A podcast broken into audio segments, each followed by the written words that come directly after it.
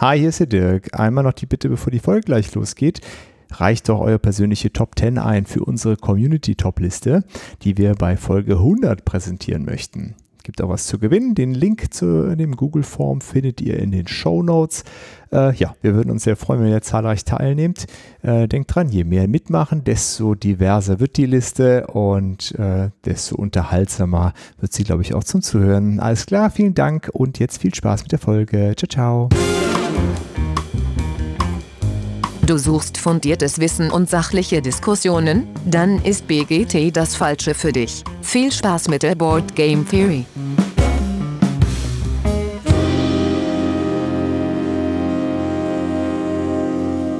Ja, hallo liebe Hörerinnen da draußen in den Endgeräten. Schön, dass ihr wieder eingeschaltet habt zur Board Game Theory.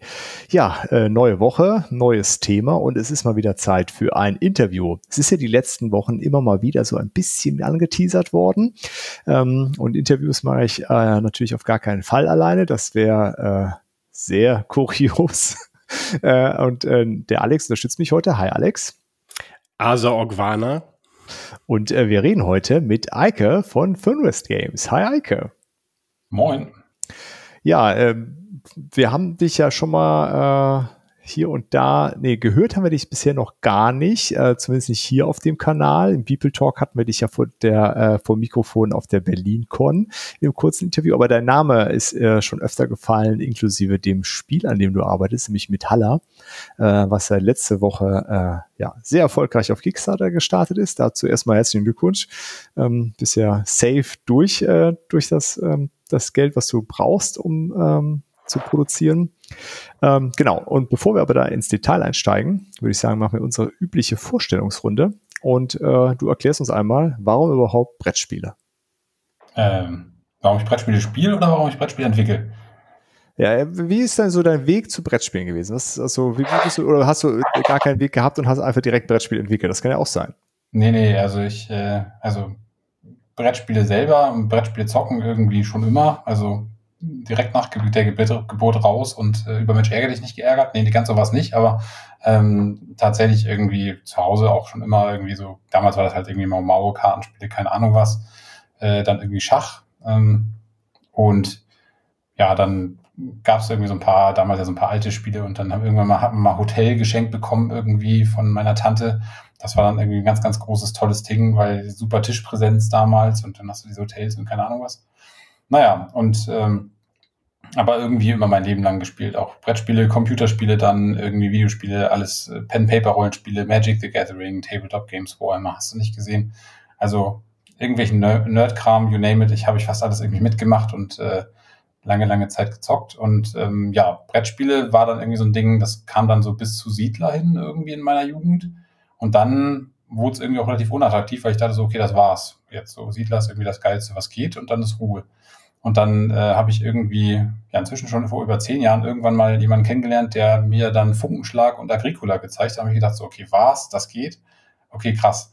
Ähm, da gibt's ja noch viel, viel mehr. Und dann bin ich irgendwie in das ganze Brettspiel-Hobby eingetaucht.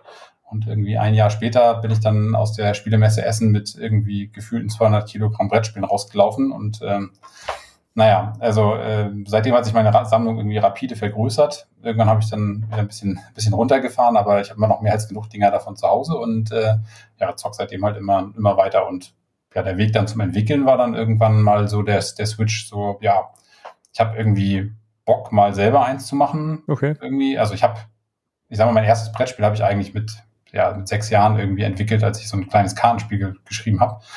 Ähm, das heißt, es, also Spiele entwickeln hatte ich schon immer irgendwie Spaß dran, auch mir selber Regeln ausdenken für existierende Brettspiele oder so, war schon immer so ein Ding. Und das jetzt mal beruflich zu machen, so ähm, war halt so der Switch aus dem alten Job rausgegangen, über 15 Jahre IT-Beratung gemacht.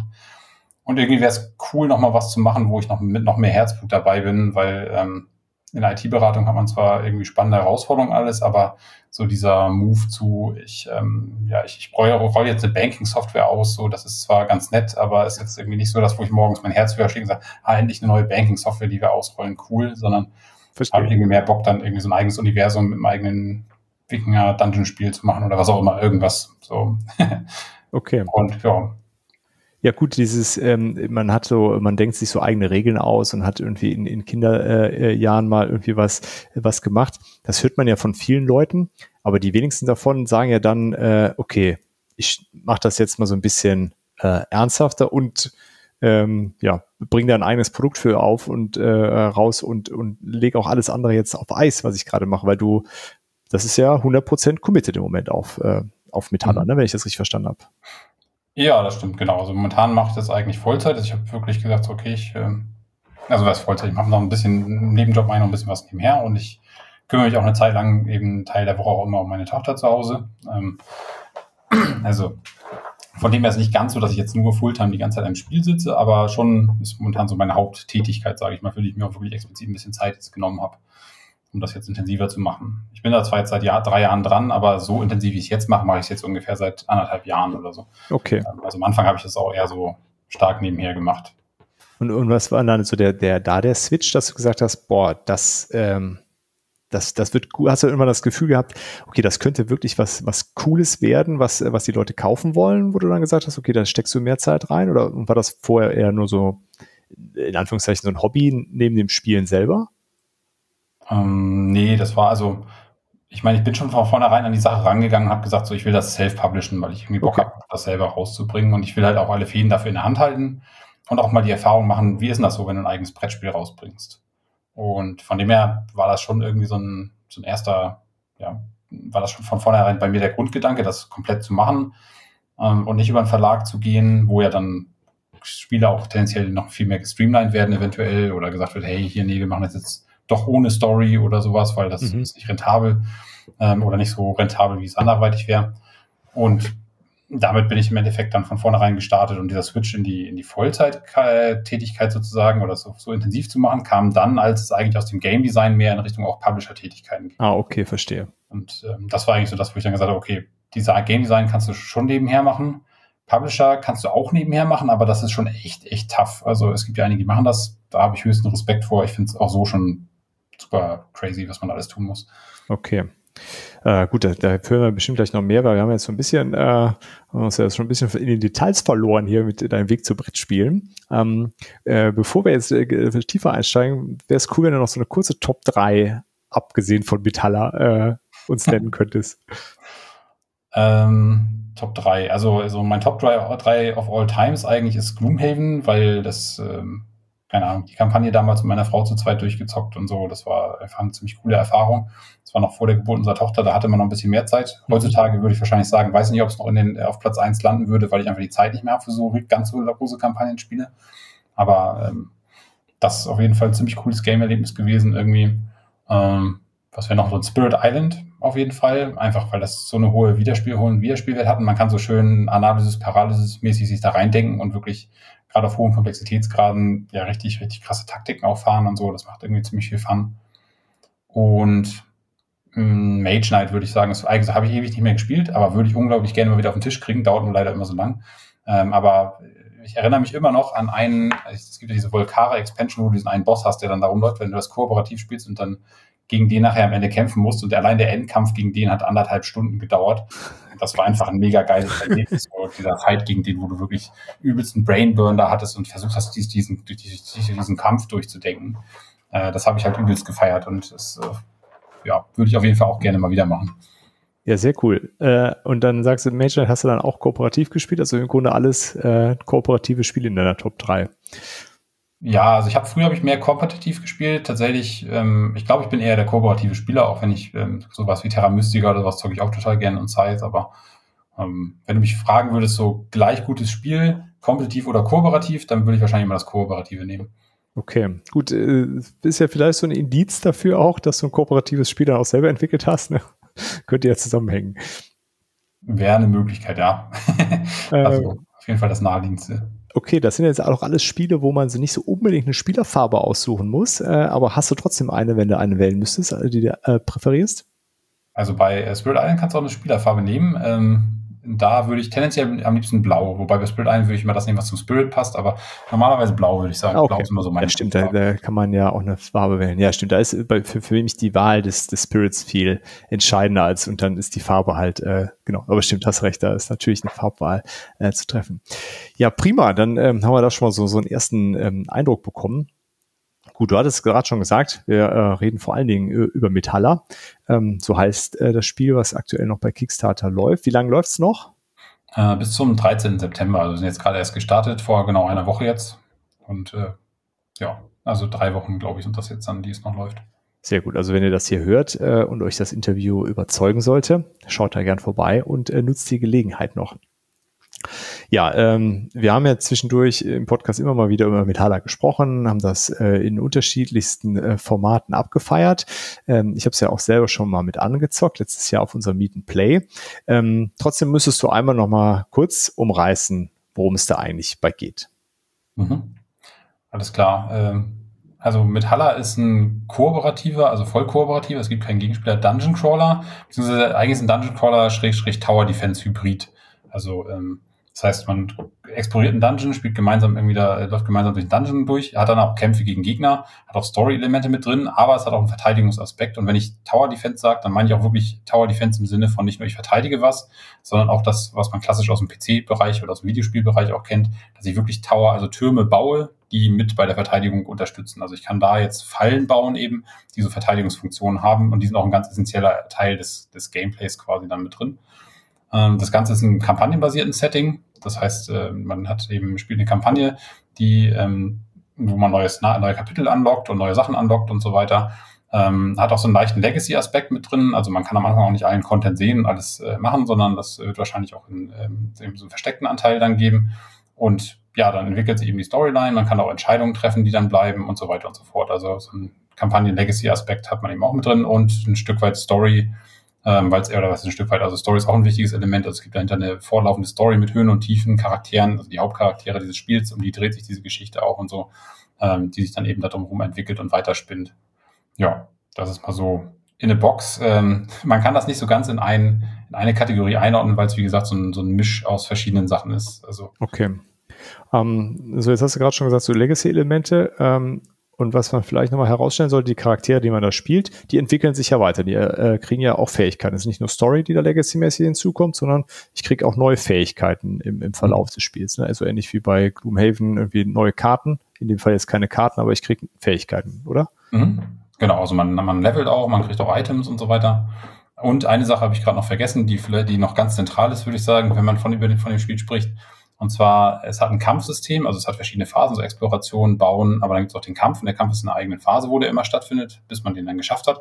Und der Kampf ist halt vollständig deterministisch. Das heißt, es ist, ich glaube, das ein, der einzige, aber ich weiß nicht, oder zumindest eins der ganz, ganz wenigen Spiele, das mit einem vollständig deterministischen Kampfsystem auskommt. Also keine Würfel, keine Combat Cards, die man draw, die man zieht oder irgendwas, sondern der Kampf ist wirklich komplett ähm, von der eigenen Planung und den eigenen Fähigkeiten abhängig. Im Guten wie im Schlechten. Also wenn man gut plant, gewinnt man äh, wahrscheinlich. Wenn man schlecht plant, kriegt man ziemlich die Mütze.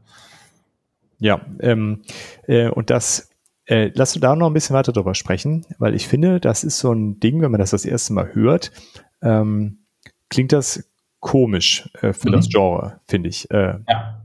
Ähm, und Alex hatte das ja auch, wann haben wir das erste Mal darüber gesprochen? Vor anderthalb Jahren gefühlt? Ja, als, ne, noch, noch früher, früher fast, sogar, ja, ne? wo, wo du bei mir in Schwerin warst, Eike. Das muss, mhm. äh, ich, ja, wo, oder was? Genau ein Jahr her muss das sein, ein bisschen länger. Es war vor der BerlinCon, vor der, vor einem, vor einem Jahr die BerlinCon war. Ja, stimmt, in einem Jahr, genau, ja. Ja, äh, und da hattest du das ja auch schon mal gesagt. Und ähm, ja, ich finde, das kann man sich schwer vorstellen, was das genau für das, äh, das Spiel bedeutet. Ähm, und als wir es dann letztes Jahr auf der ähm, äh, Spiel einmal gezockt haben und ich dabei war, äh, fand ich, ist das äh, da, dann fällt es einem so auf einmal wie äh, Schuppen ist es mir von den Augen gefallen, was das, was das bedeutet, weil ähm, das nimmt halt, also oder ich fange anders an. Für mich ist es erstmal so, äh, wenn man das so hört, äh, da ist, ist ja die Spannung raus, weil das ist ja immer das, was verkauft wird. Ja. Dieses Würfeln im Dungeon Crawler, ich ziehe so eine Karte, was könnte passieren? Und wenn man das wegnimmt, äh, was bleibt denn da noch davon? Und es ist mhm. halt äh, mitnichten äh, weniger spannend. Ähm, und das, äh, lass das noch mal ein bisschen herausarbeiten, warum das so ist, Eike. Weil ich glaube, ja. das ist etwas, was die Leute, äh, ähm, äh, was, was man klar beschreiben muss, damit klar wird, dass das äh, trotzdem ein sehr, sehr enges Ding ist und wo man echt äh, die ganze Zeit gebannt davor sitzt, ob alles hinhaut mit seiner Planung. Mhm. Ja. Ja, also im Endeffekt, ich sag mal, man kann, kann da fast so ein bisschen sagen, es ist so ein bisschen wie, wie Sex. Wenn du es noch nie gemacht hast, dann ist es erstmal unspektakulär. Ja. ähm, und das ist da. Guter Vergleich. Metaller ist wie Sex. Ja. Also es ist tatsächlich so. Du hast ganz viele Leute, die sagen so, das ist doch irgendwie, kann doch gar nicht gut sein. Dann zocken die es und sagen, hey, das ist ja ganz schön geil. Ähm, und genauso ist es, du kannst halt drüber reden, aber irgendwie, du musst es halt erlebt haben, weil es ist schon unique und das ist halt, an sich ist es halt ein eigenes Spiel, was es so in der Form einfach nicht gibt. Und wenn man das nicht einmal erlebt hat, deswegen muss man sich mögen, gibt auch Leute, die mögen keinen Sex, ist auch okay. Aber ähm, vom Prinzip her, du, es ist schon hilfreich, das mal gezockt zu haben, weil man es schwer vermitteln kann. Also eine Sache, die für mich daran halt geil ist und ich glaube für viele auch, ist halt dieses ähm, sich reinversetzen und so nachzudenken und wirklich, ähm, ja, also es ist ja kein leichtes Spiel, sondern es ist durchaus ein anspruchsvolles Spiel. Ähm, ich würde mal sagen, so Kenner- bis Expertenbereich. Ich glaube, momentan bei Boardgame Geek so mit 3,5 eingestuft, was das, glaube ich, auch ganz gut trifft.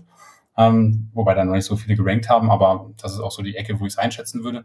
Und wenn man mal drüber nachdenkt, so, also man muss halt immer wirklich mindestens so einen Zug vordenken, manchmal auch zwei oder drei, weil ähm, man quasi ja immer auch eingeschränkt ist in seinen Aktionen, die man machen muss in Zukunft, weil man nicht die Aktion, die man in dieser Runde verwendet hat, nächste Runde nicht nutzen kann. Also muss ich schon mal vordenken, was brauche ich denn nächste Runde. Und dieses, dieses Reindenken sich in Situationen und Rätseln und Knobeln und über nachdenken, was ist jetzt die beste Lösung hier, das ist eigentlich das, ähm, worauf man Bock haben muss. Also man muss ein bisschen Spaß haben an Nachdenken. Aber wenn man das in Spielen schätzt, dann kriegt man das hier wirklich in Reihenform. Das ist halt nicht, ich denke nach und jetzt rolle ich einen Würfel, oh, mein ganzer Plan, über den ich gerade fünf Minuten nachgedacht habe, funktioniert nicht, sondern ich denke nach und das, was ich mir fünf Minuten lang überlegt habe, das passiert. Und wenn ich dann mir was Gutes ausgedacht habe, dann habe ich auch dieses Yes, geil, ich habe es geschafft irgendwie. Oder umgekehrt, verdammt, irgendwie doch in die Hose gegangen. Ähm, aber dann habe ich auch niemanden anders, auf den ich sozusagen sauer sein kann, sondern das ist da wirklich meine eigene Fähigkeit und die verbessert sich ähm, eben auch, wenn ich das Spiel öfter spiele, weil ich halt dann Spielsituationen besser lesen kann. Denn ja. eine ganz, ganz große Herausforderung dabei ist einfach, dass der Komplexitätsgrad, um das sozusagen sich jetzt durchzurechnen, also man könnte ja sagen, Determinismus kann man ja durchrechnen, theoretisch gesehen. Das geht aber nicht, weil das viel zu hoch ist von der Komplexität. Das kann kein Mensch mit normalem Gehirn kann das durchrechnen, das ist unmöglich.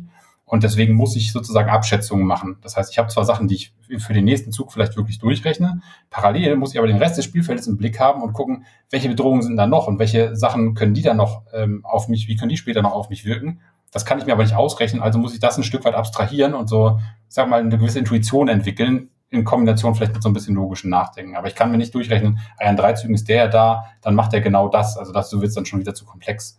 Also muss ich so ein bisschen eben gucken, was, wie kriege ich das zusammen. Und diese dieser Brainburn, den man dadurch hat, ähm, wenn man das eben so zockt, das ist halt das Geile auch an der Stelle, weil man eben merkt, so, hey, ich plane was, ich muss zwar planen, aber wenn ich plane, ey, das ist ja auch gut, das funktioniert ja, das ist ja cool. Und das ist, glaube ich, eine ganz, ganz große Stärke von diesem Kampfsystem. Im Gegensatz ja. zu eben manchen Dungeon Crawlern, wo ich sage, ich YOLO einfach den Dungeon runter und ähm, dann glaube ich da irgendwie ein paar Gegner weg, gebe mir mal zehn Würfel, brrr, alles klar, kaputt. So, ähm, das ist halt ein anderes Spielerlebnis, was man damit kriegt. Und Metalla bietet halt eher so das, was man, weiß nicht, bei einem Spirit Island, einem Mage Knight oder was ich was wo man nachdenken muss und wirklich überlegen muss, was, was machst du da? Ja. Wobei, wobei ich sagen muss, ähm, bevor das jetzt alle äh, Dungeon Crawler Würfel-Fans abschreckt, ähm, da, da gehöre ich ja eigentlich auch zu. Ich finde, trotzdem kann man das Spiel auch mit einem guten Bauchgefühl spielen. Also ich habe ja zum Beispiel Andor auch nie durchgerechnet. Das ist ja auch so ein Beispiel, wo man sagt, ja, das kannst du von vorne bis hinten durchrechnen, was ja auch nicht geht. Ähm, und bei Metaller ging es mir genauso. Also ich habe klar, habe ich mir Gedanken gemacht, okay, wenn ich jetzt das mache, dann passiert das äh, gleich nächste Runde.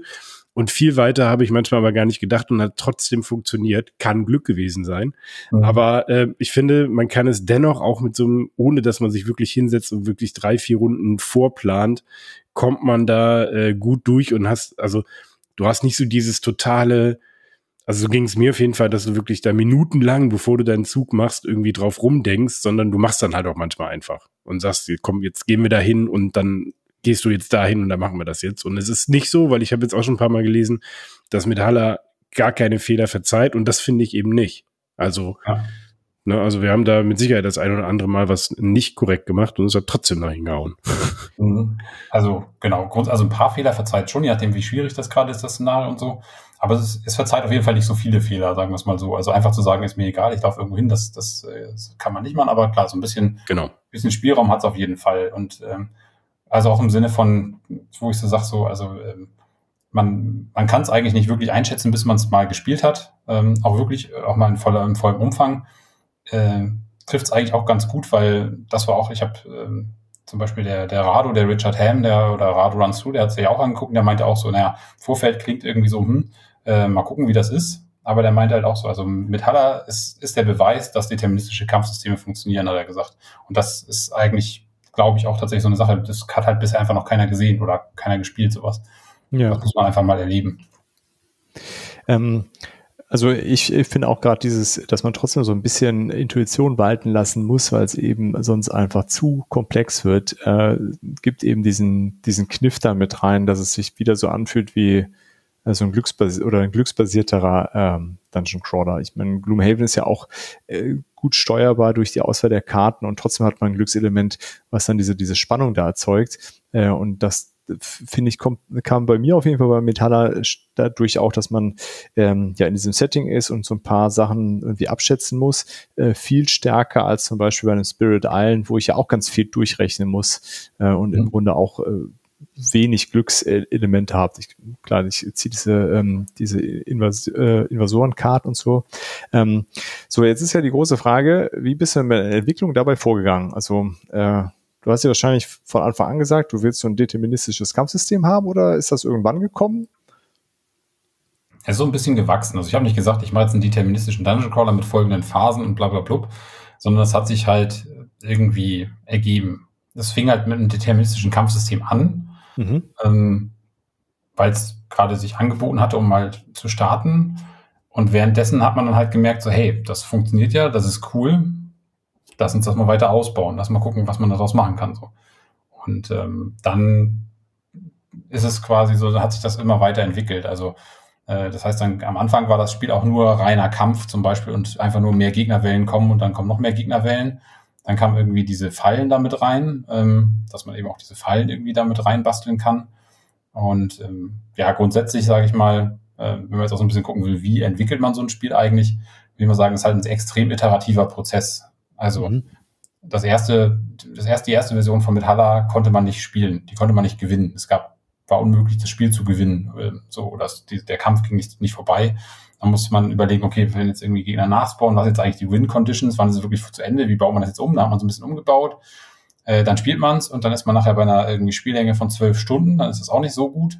Äh, dann überlegt man sich, wie kommen jetzt irgendwie mal auf spielbare Zeiten runter dann kürzt man das irgendwie auf sieben Gegnerwellen runter, dann ist man irgendwie dann nur noch bei vier Stunden.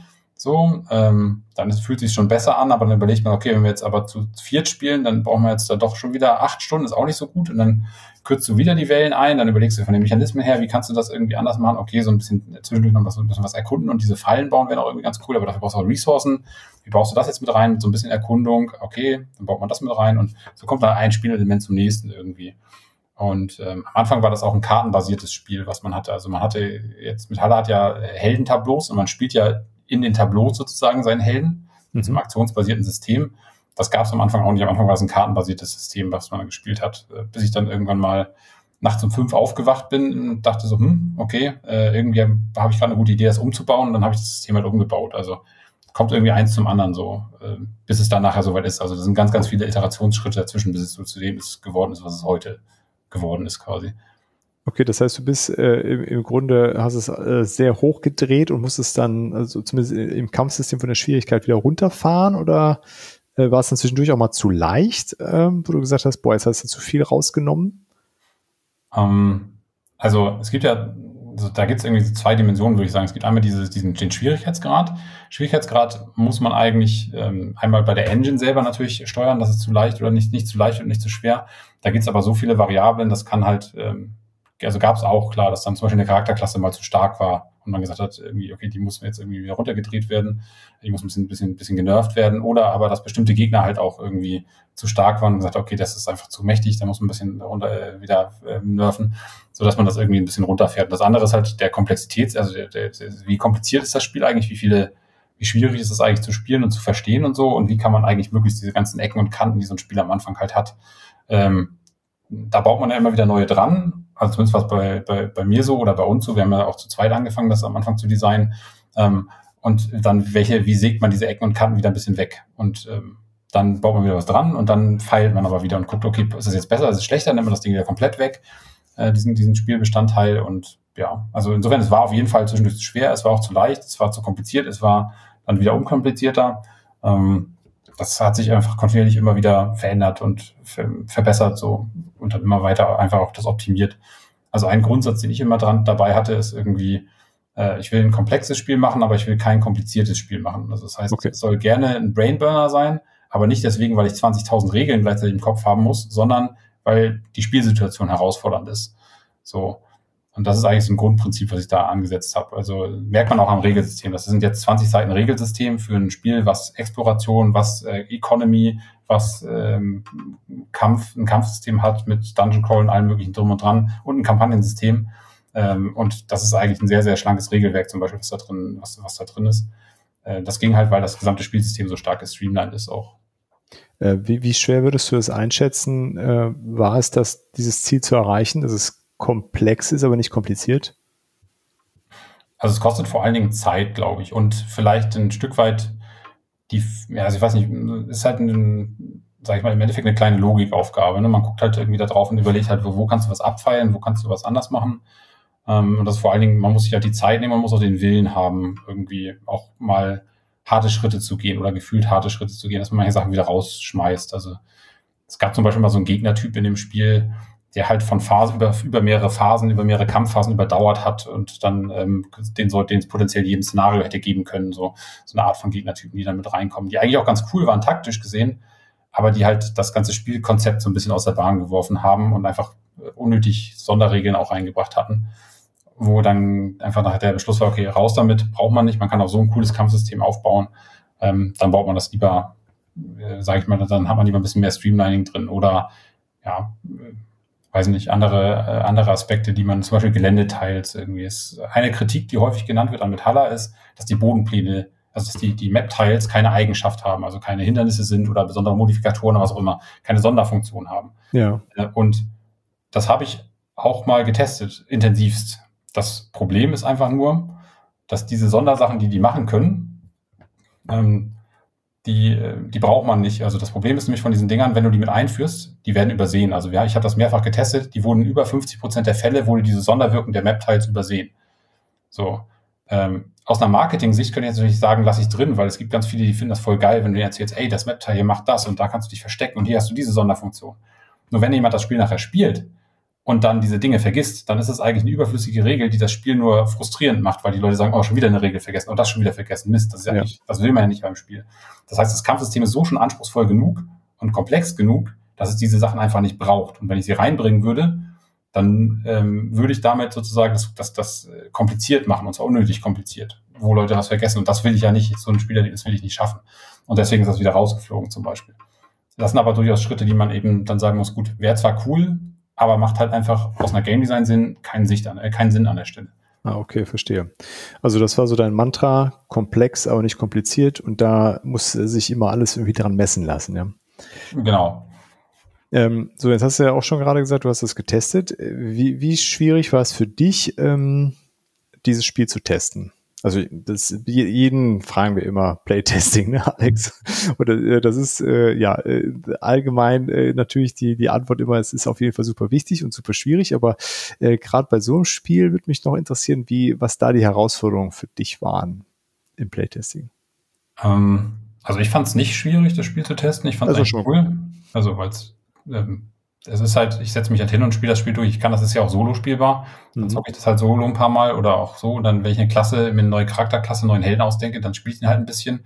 Und dann merke ich relativ schnell, geht das, geht das nicht. So, dann spiele ich mal ein Szenario oder zwei mit dem und dann weiß ich schon, wie der funktioniert. Dann sehe ich auch schon mal grob, ist der gebalanced. Gerade wenn man das das erste Mal macht, die allererste Charakterklasse für ein neues Spielsystem, was noch nicht so drin ist, ist dann was anderes. Inzwischen ist das Spiel ja schon so reif, dass es noch leichter ist. Ähm, aber dann kriegt man so das, das auch eigentlich ganz gut, ganz gut rein. Das andere was man beim, beim Testen so ein bisschen bedenken muss, in meinen Augen, ist halt, dass man, man testet unterschiedliche Sachen. Also am Anfang von einem Spiel teste ich noch nicht großartig Balancing, zumindest nicht bei sowas, weil ich habe ja ein Kampagnenspiel, da muss man vielleicht auch nochmal differenzieren. Bei einem Kampagnenspiel, so wie ich das aufgesetzt habe hier, habe ich am Anfang eine Engine entworfen mit der man das sozusagen, wie dieses Spiel funktioniert, wie, wie grundsätzlich alles, sich alles spielt. Und das ist ja übertragbar auf alle, nach alles, was in der Kampagne passiert, grundsätzlich erstmal. Aber diese Engine, die habe ich halt ähm, so gut optimiert, wie ich irgendwie konnte. Und das heißt erstmal, dass die Sachen in sich funktionieren, ähm, vom Spielspaß her und natürlich dann auch, und dann nachgelagert, wenn die Mechanismen an sich funktionieren, natürlich auch in Richtung Balancing durch Testing. Und man halt guckt, man spielt es einfach viel und dann merkt man ja, ist das gebalanced oder nicht. Und dann kommt man zum Schritt, zumindest beim Kampagnenspiel, würde ich es immer wieder so machen. Äh, wenn das wirklich richtig, richtig poliert und gut ist, dann gehe ich an den Schritt und sage, okay, jetzt entwerfe ich Szenarien für diese Engine. Da setze ich, ich, habe ich vielleicht ein paar Stellschrauben, die diese Grundengine an manchen Stellen ein bisschen verändern. Aber grundsätzlich setze ich immer auf diese Engine auf, weil diese Engine, die läuft, die ist super.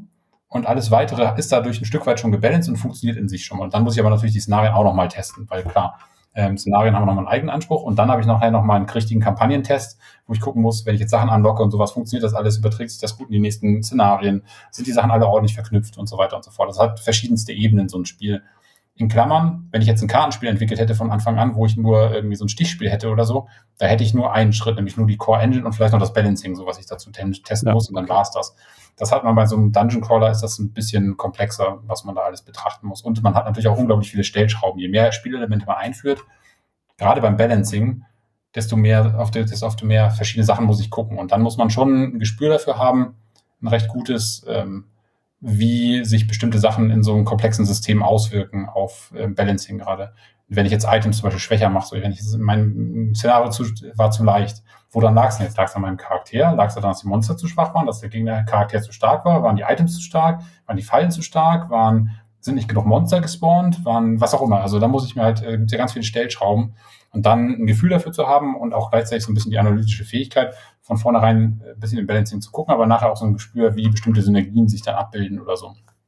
Und das kriegt man, glaube ich, nur durch viel Spielen auch dann raus. Okay. Sehr spannend.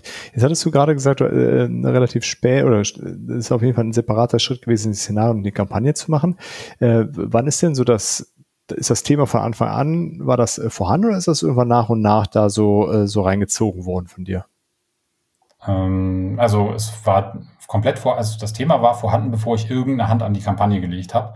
Aber ähm, das Thema kam, also am Anfang war erstmal so ein bisschen die Core Engine da. Äh, also, dass das irgendwie sowas mit Tower Defense und keine Ahnung ähm, und Dungeon Crawl und sowas war, das war von Anfang an klar. Aber ähm, dass das dann wirklich nachher in so ein Wikinger-Fantasy-Setting gezogen ist, sozusagen, das war nicht, war am Anfang nicht so ganz, so ganz klar. Da war das eher noch ein bisschen generisches Fantasy-Setting. Aber da ging es auch eher mal besser darum, überhaupt die Engine alles hinzubekommen. Und der Gedanke, okay, wo soll das jetzt eigentlich genau spielen? Wie soll das jetzt eigentlich sein? Das äh, war dann noch gar nicht so da. Also der Dämonenbär, den man zum Beispiel auf dem Cover sieht, der sehr prominent da platziert ist, der war zum Beispiel mal früher so ein Riesenskorpion, der natürlich mit Wiking jetzt nicht so gut passt. Insofern, ähm, aber die Karte sozusagen mit den gleichen Werten hat mal existiert als Riesenskorpion in der, in der, in der Early Alpha sozusagen. Einfach um da halt irgendeinen Gegnertyp zu haben. So, okay. so hat sich das halt mit der Zeit dann verändert. Okay, und, und ähm, wie, wie ist es dir dann gelungen, noch dafür zu sorgen, dass das Thema, was dann, also ne, dieses Wikinger-Fantasy-Thema, äh, sich auch mechanisch dann äh, wiederfindet in, in dem Spiel, wenn das dann relativ spät, sag ich mal, jetzt äh, eingezogen ist? War das dann noch eine Herausforderung für dich? Also die Core Engine war ja, es ist ja generisch. Ich könnte die Core Engine auch nehmen und ein Science-Fiction-Spiel designen da drauf. Das wäre genauso möglich. Äh, also vielleicht äh, kommt irgendwann Star Haller oder so, weiß ich nicht. Aber ähm, das bitte, bitte, bitte nicht. Space Wikinger, Alex. Space Wikinger, da haben wir sie wieder, die auf fliegenden Einhörnern reiten. Wir können auch My Little Pony Haller bauen oder so. Guck mal. Das, äh, ähm, aber vom Prinzip her, die, die Engine ist erstmal, sage ich mal, ein Stück weit aus, also variabel. Die kann man für andere Sachen auch theoretisch nutzen, wenn man es wollte. Ähm, aber natürlich zu dem Zeitpunkt, wo dann das Wikinger-Thema aufkam, waren halt zum Beispiel so ein paar Gegner schon durchaus gebalanced und so. Ähm, mhm. Was zwar cool ist, aber ähm, sobald man das Thema hat, hat man ja plötzlich Ideen für Sachen, die thematischer sind, die noch geiler zum Thema passen. So. Ja. Sei es bei den Helden oder bei den, bei den Gegnern eben auch. Und dann fasst man natürlich schon nochmal wieder Gegner an. Also auch da wieder so ein iterativer Prozess. Also erstmal, äh, okay, Core funktioniert. Irgendwann kam dann die Idee, okay, das also, jetzt möchte ich so ein bisschen das Wikinger-Thema da reinpacken, das Wikinger-Fantasy-Thema. Ähm, und jetzt geht auch so ein bisschen das Feintuning los, wo dann irgendwie, okay, der Giant Scorpion fliegt jetzt mal, wird jetzt mal ersetzt durch einen Demon Bear. Können die Werte noch so bleiben? Ja, bei dem passt das vielleicht so. Aber vielleicht gibt's eben auch andere, äh, wo man dann jetzt sagt so, okay, Ähm, ich möchte jetzt irgendwie, was weiß ich, das Problem ist, wenn ich jetzt dafür spezifische Beispiele nennen würde, müsste ich ein bisschen in Spoiler reingehen, das verlasse ich mal, aber ähm, gibt ja halt Gegnertypen, die reingekommen sind, zum Beispiel die ähm, ganz klar mit der Core-Kampagne und genau dieser Story verzahnt sind, die dann auch sich weiterentwickelt. Und die sind natürlich schon dann auch nochmal entweder angepasst oder komplett neu reingekommen, so in das, in, in diese Engine. Zumal Kampagnen-Content ja eh immer noch dazugekommen ist, so mit der Zeit. Also äh, die Core Engine hat ja erstmal nur so das Grundsystem abge abgefangen und dann überlegt man sich eine coole Story und denkt so, okay, hier taucht jetzt, äh, weiß ich nicht, ähm, der Kobold-Spinnenschaman auf. So, okay, gibt's vorher nicht den Kobold-Spinnenschaman. Äh, dann muss ich den jetzt halt mal als Karte designen und dann kommt jetzt halt einen neuen Gegner, der so heißt. So, oder was weiß ich was. Okay, ähm, verstehe. Das kommt dann halt irgendwie da rein. Und das, äh, das, ja, sorry, Alex. Ja, nee, um, um bei dem Thema Wikinger zu bleiben, äh, da bin ich ja so ein bisschen im Thema. Äh, wie viel, also für, für alle, die jetzt ähm, hören, das ist ein Wikinger-Spiel, ähm, es ist ja ein Wikinger-Fantasy-Spiel. Also wie viel echte Wikinger-Welt findet in diesem Spiel statt und wie hoch ist der Fantasy-Anteil?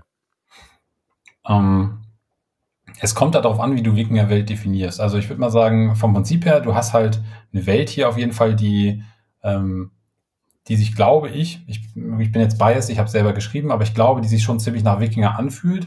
Aber ähm, die setzt trotzdem auf ein komplett selbst ausgedachtes Universum auf. Ähm, also vom Beispiel deswegen, ähm, es gibt ja auch, ach, verdammt, ich habe leider den, den Namen vergessen. Ich habe so ein Audiobuch gehabt letztens, was auch so in der Wikinger, in der, in der alternativen Wikinger-Welt gespielt hat, mit auch mit eigenen Göttern und allem. Aber sowas ist es eigentlich im Endeffekt auch. Das fühlt sich nach Wikinger an, aber es gibt eben eine eigene, es gibt eine eigene Götterwelt mit eigenen Sagen, eigenen Legenden, ähm, aber du findest zum Beispiel auch einen Skalden da, der was ja so ein Bade der Wikinger, sage ich mal, ganz platt gesagt ungefähr ist. Ähm, oder äh, eben Hersier, was ein Anführer, der, der militärische Anführer bei den Wikingern ist oder so. Also du findest sozusagen bestimmte Begriffe, tauchen da auch wieder auf. Ähm, aber in Summe ist es schon eine eigene, äh, eigene Welt mit eigenen Kreaturen, ähm, eigenen Dämonen, eigenen Göttern und so weiter und so fort. Und manche Sachen sind halt angelehnt ein bisschen. Also es gibt zum Beispiel, ähm, gibt's halt Firndal, das ist der Weltenbaum da. Den gibt's natürlich auch in der Wikingerwelt, da heißt es halt dann eben Yggdrasil. Aber ähm, vom Prinzip her hast du da eben auch so bestimmte Aspekte, die da auch auftauchen, die dann angelehnt ein bisschen sind. Nicht unbedingt immer bewusst, manchmal unbewusst, aber ähm, bestimmte Sachen findest du halt auch ein bisschen thematisch dann wieder ein bisschen, altern, ein bisschen alterniert. Hast du dich dazu entschieden, du hättest das ja jetzt auch theoretisch in, in komplett in die Mythologie packen können, äh, bis mhm. auf die Dämonen. Hast du dich dazu so ein bisschen entschieden, um ein bisschen freier zu sein? Oder was, was war der Grund dafür, dass du dich jetzt nicht an, an die, ich sag mal, vorhandene Wikinger-Mythologie angelehnt hast? Im Endeffekt zwei, also, ja, also eigentlich ein, ein Grund, weil ich mich genau, also wie du sagst, ich wollte irgendwie freier sein, ich erzähle gerne Geschichten. Äh, also im Sinne von, ich bin leidenschaftlicher Pen-Paper-Rollenspieler, auch als, als Dungeon Master meistens oder als, als Spielleiter. Ähm, und ich denke mir eben gerne auch Dinge, Welten, was ich was alles aus. Und äh, das wollte ich halt auch selber machen. So, da hatte ich halt Bock drauf. Und das wäre mir halt, äh, wenn ich jetzt sozusagen authentisch bleiben müsste, wäre es genau das Gegenteil. Ich hätte mich genau einlesen müssen, hätte genau gucken müssen, was ist alles korrekt und hätte versuchen müssen, ein möglichst hohes Grad an, ein möglichst hohes Maß an Authentizität reinzubringen. Und das ist ähm, für mich persönlich, ich habe genau am Gegenteil, habe ich eigentlich Spaß. Also ich finde es auch cool, mich mal zu informieren, aber ähm, gerade wenn ich jetzt Spiele gestalte, dann will ich gerne irgendwie eine möglichst immersives Spielerlebnis bieten. Und ich sag mal, wenn ich meine eigene Welt gestalte und das gut mache, dann kann ich immer dafür sorgen, dass diese Immersion äh, auch authentisch ist und dass die auch konsistent ist, dass die Dinge da drin auch stimmen. Wohingegen, wenn ich jetzt versucht hätte, das auf ein Wikinger-Thema da sozusagen eins zu eins aus der realen Welt zu übertragen, und ich hätte irgendwas nicht gelesen, dann ist meine Welt nachher vielleicht nicht mehr konsistent, weil ich was falsch gelesen oder nicht gelesen habe und dann passt das nicht mehr zusammen.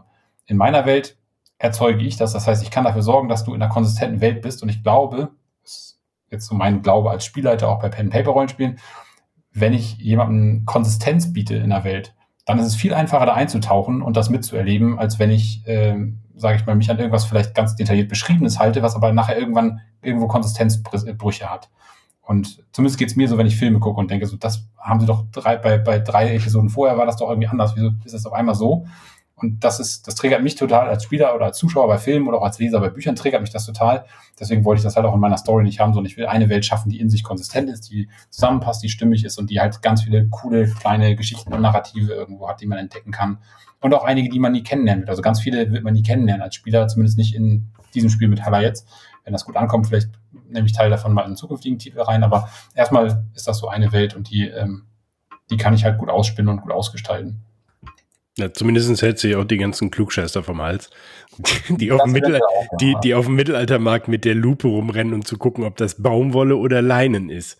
Und die dann einen erzählen, dass es ja Baumwolle noch gar nicht gab. ja, ja, das, ähm, also darauf kann man sich auch schon mal einstellen. Also ich habe mich an Hollywood gehalten, was die Wikinger selber angeht, im Sinne von, wenn ihr auf die Tableaus guckt, da ist kein einziger Wikinger mit Helm. Ähm, das habe ich aus Hollywood gelernt. Ähm, da trägt auch nie der Held einen Helm, weil einfach zur Identifikation wollen wir als Menschen die Gesichter sehen. Deswegen sind Helme da eher hinderlich. Der Vorteil ist aber auch für diejenigen, die historisch akkurat sein wollen, ihr habt dadurch auch keine Helme mit Hörnern drauf. Ähm, hat das Vor- und Nachteile.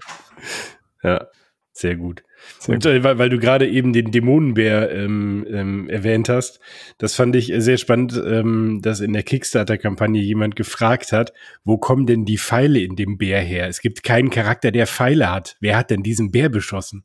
Und ich habe da gestanden und gedacht, so Leute, Wie kommt man auf sowas? Aber das sind dann die Leute, die dann da auch mit der Story auf jeden Fall gekommen wären, wenn da was nicht gepasst hätte historisch.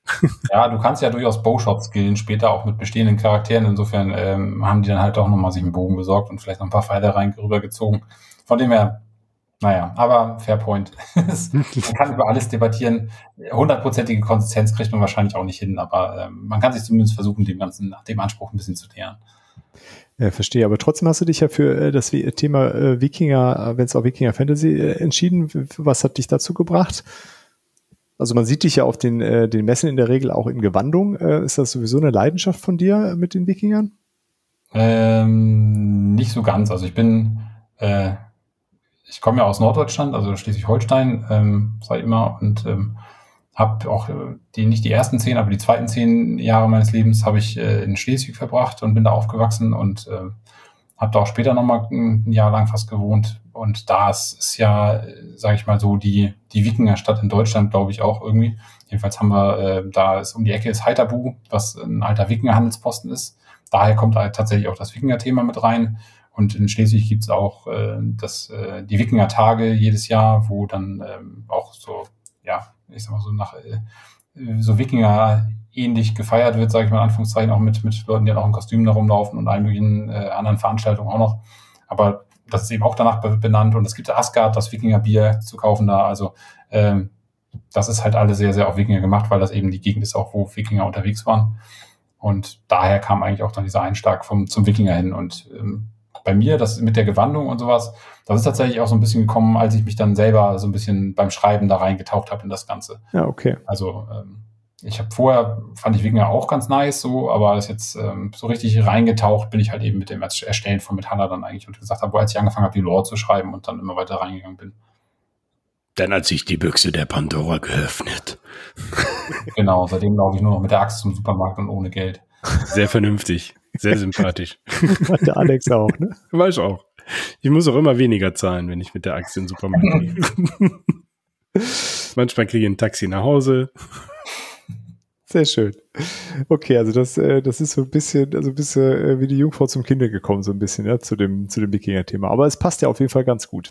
Ähm, ich hatte auf jeden Fall das Gefühl, es ist, ähm, ich habe ja nur das erste Szenario mal gespielt letztes Jahr, ne? Das war das Einführungsszenario, oder Alex?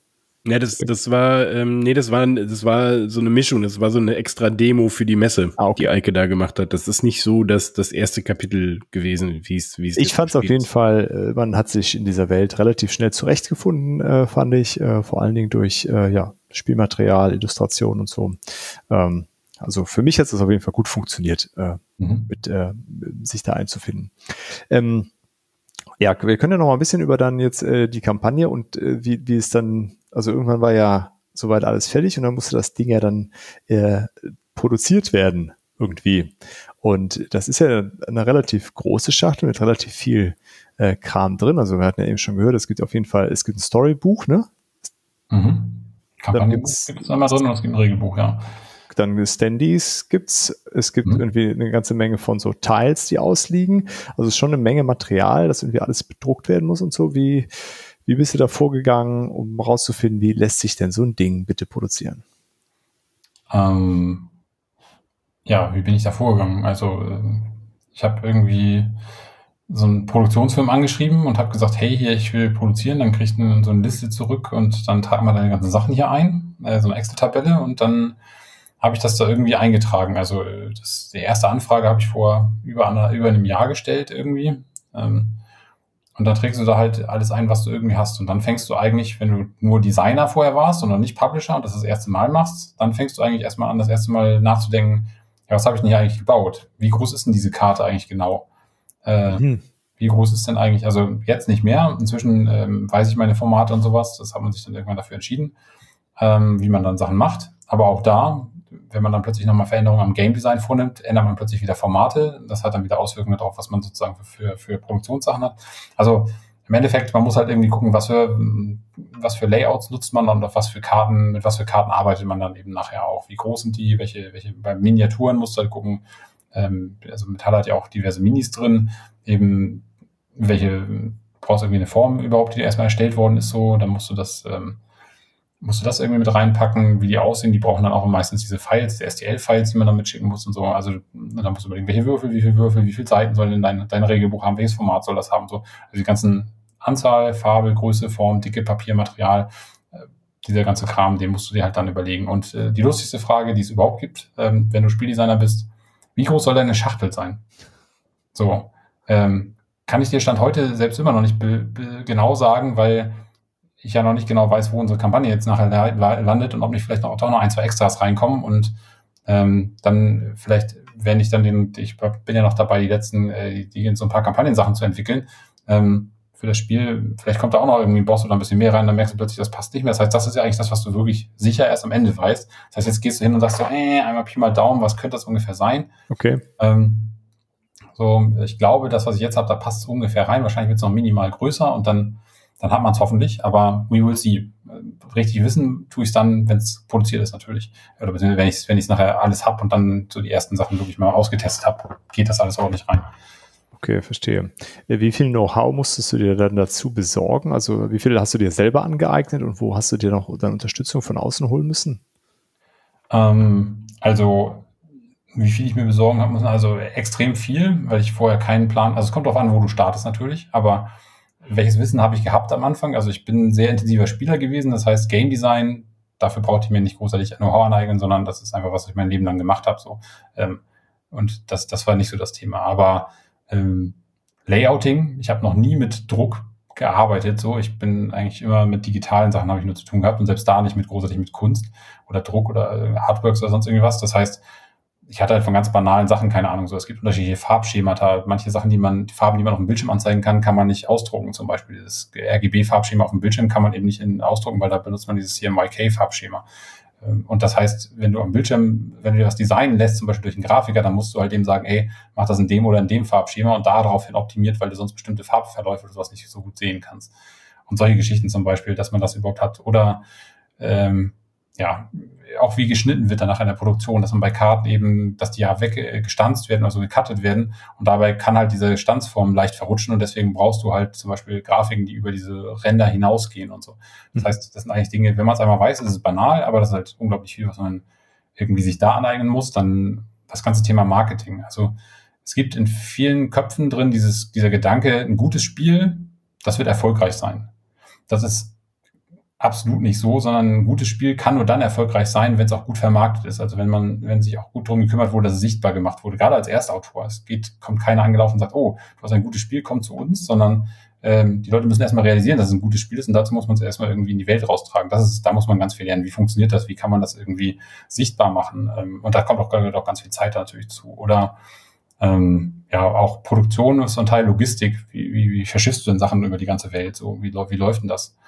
Ganz viel davon ist auch Netzwerken. Ähm, also es ist nicht unbedingt Wissen, sondern einfach Leute kennenlernen, damit du weißt, wen du mal anrufen kannst, wenn du mal eine Frage hast, der das vielleicht schon mal gemacht hat, zum Beispiel. Mhm. Das ist halt enorm wichtig. Also das ist eigentlich fast das Wichtigste am Anfang irgendwie. Also es gibt auch ganz viel Material online, was man sich anlesen und angucken kann. Ähm, und es gibt auch eine ganz tolle Community, die ich immer ans Herz legen kann. Das ist dieses Sport Game Design Lab äh, bei Facebook, eine Gruppe.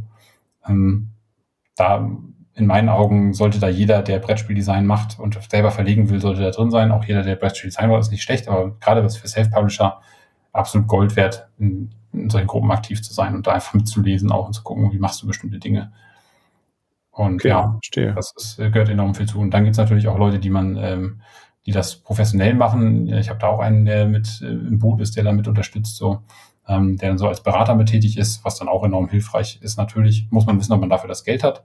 Äh, aber ähm, vom Prinzip her ist das sicherlich auch eine Sache. Da gibt's auch in Amerika ganz viele, in Deutschland glaube ich nicht so viele, aber ähm, die sowas eben auch mit anbieten. Und ähm, muss man sich auch echt überlegen, ob das nicht vielleicht auch ein sinnvoller Schritt ist, wenn man am Anfang nicht so viel Ahnung hat.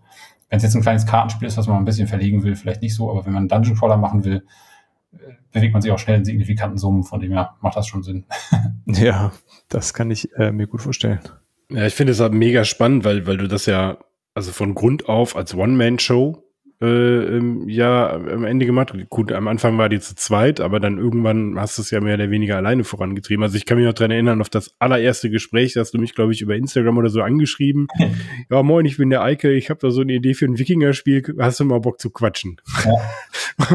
Ich dachte, ja klar, ne? Und dann, und dann halt von dem Besuch über hier in Schwerin bis wo wir dann auf der Messe und was ich halt schön finde, ist halt, was, was man am, am Beispiel von Metallhaut irgendwie sieht, ist, wie schön aber auch die Community irgendwie so zusammenhält und ineinander greift. Mhm. Ne, wie dann zum Beispiel Lisa dann die, die Minis von dir bemalt hat, die wir äh, auf der Messe kennengelernt haben, am Stand von, äh, von ähm, na? No. Ich, äh, Nanolyt, genau. Am Stand von Nanolyt.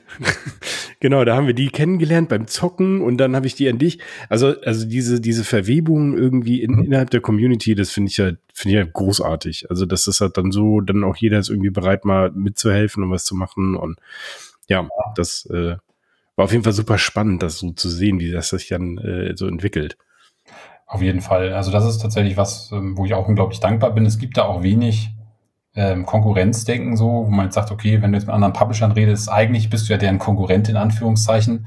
Aber das ist halt überhaupt nicht so. Also wenn du mit Leuten redest und fragst, kriegst du meistens auch Antworten. Und das ist halt echt schon sehr, sehr, sehr, sehr cool und sehr, sehr hilfreich einfach. Also der, die meisten Leute, die packen da wirklich, also die, die unterstützen einen dann auch äh, natürlich im Rahmen ihrer Möglichkeiten, aber es gibt eigentlich sehr, sehr wenige Kräfte, sag ich mal, die jetzt irgendwie gegen das wirken, was man da tut, sondern eigentlich unglaublich viel Support. Ich muss sagen, Metalla könnte auch gar nicht da stehen, wo es jetzt steht, ähm, wenn wenn es das nicht gäbe. Also ich erinnere mich auch noch an unser Gespräch damals vor inzwischen ja fast anderthalb Jahren, glaube ich, war das, wo ich dich angeschrieben habe und hatte wirklich keine Ahnung von Tuten und Blasen damals, irgendwie wie irgendwas funktioniert.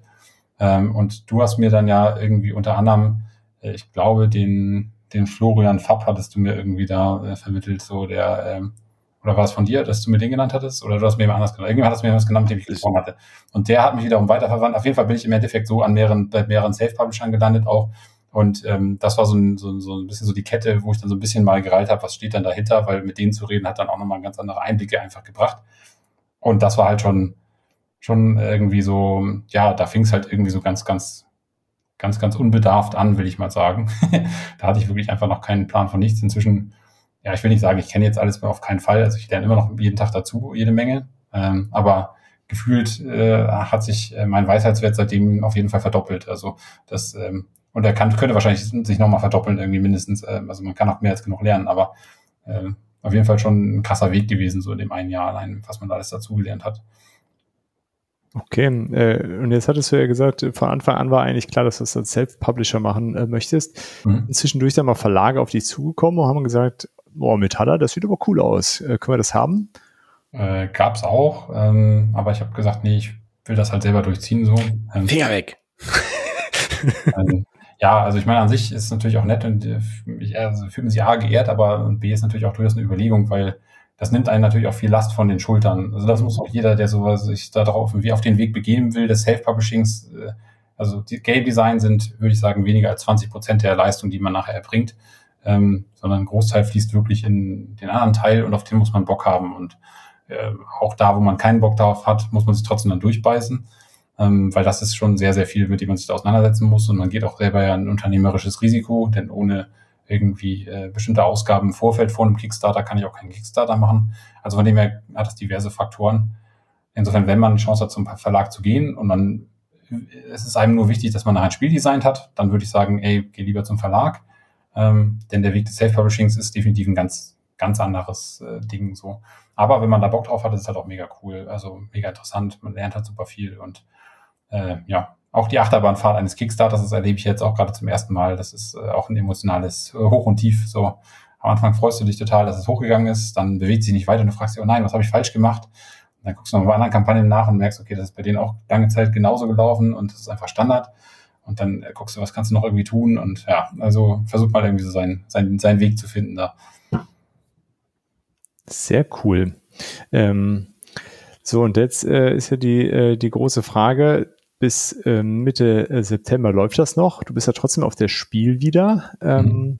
Hat man dann nochmal die Möglichkeit, das, das nochmal anzuzocken? Und wenn man dann feststellt, ach verdammt, hätte ich doch mal unterstützt, gibt es dann noch die Möglichkeit, das danach zu bekommen? Gibt es eine Retail-Version potenziell? Wirst du sowas machen?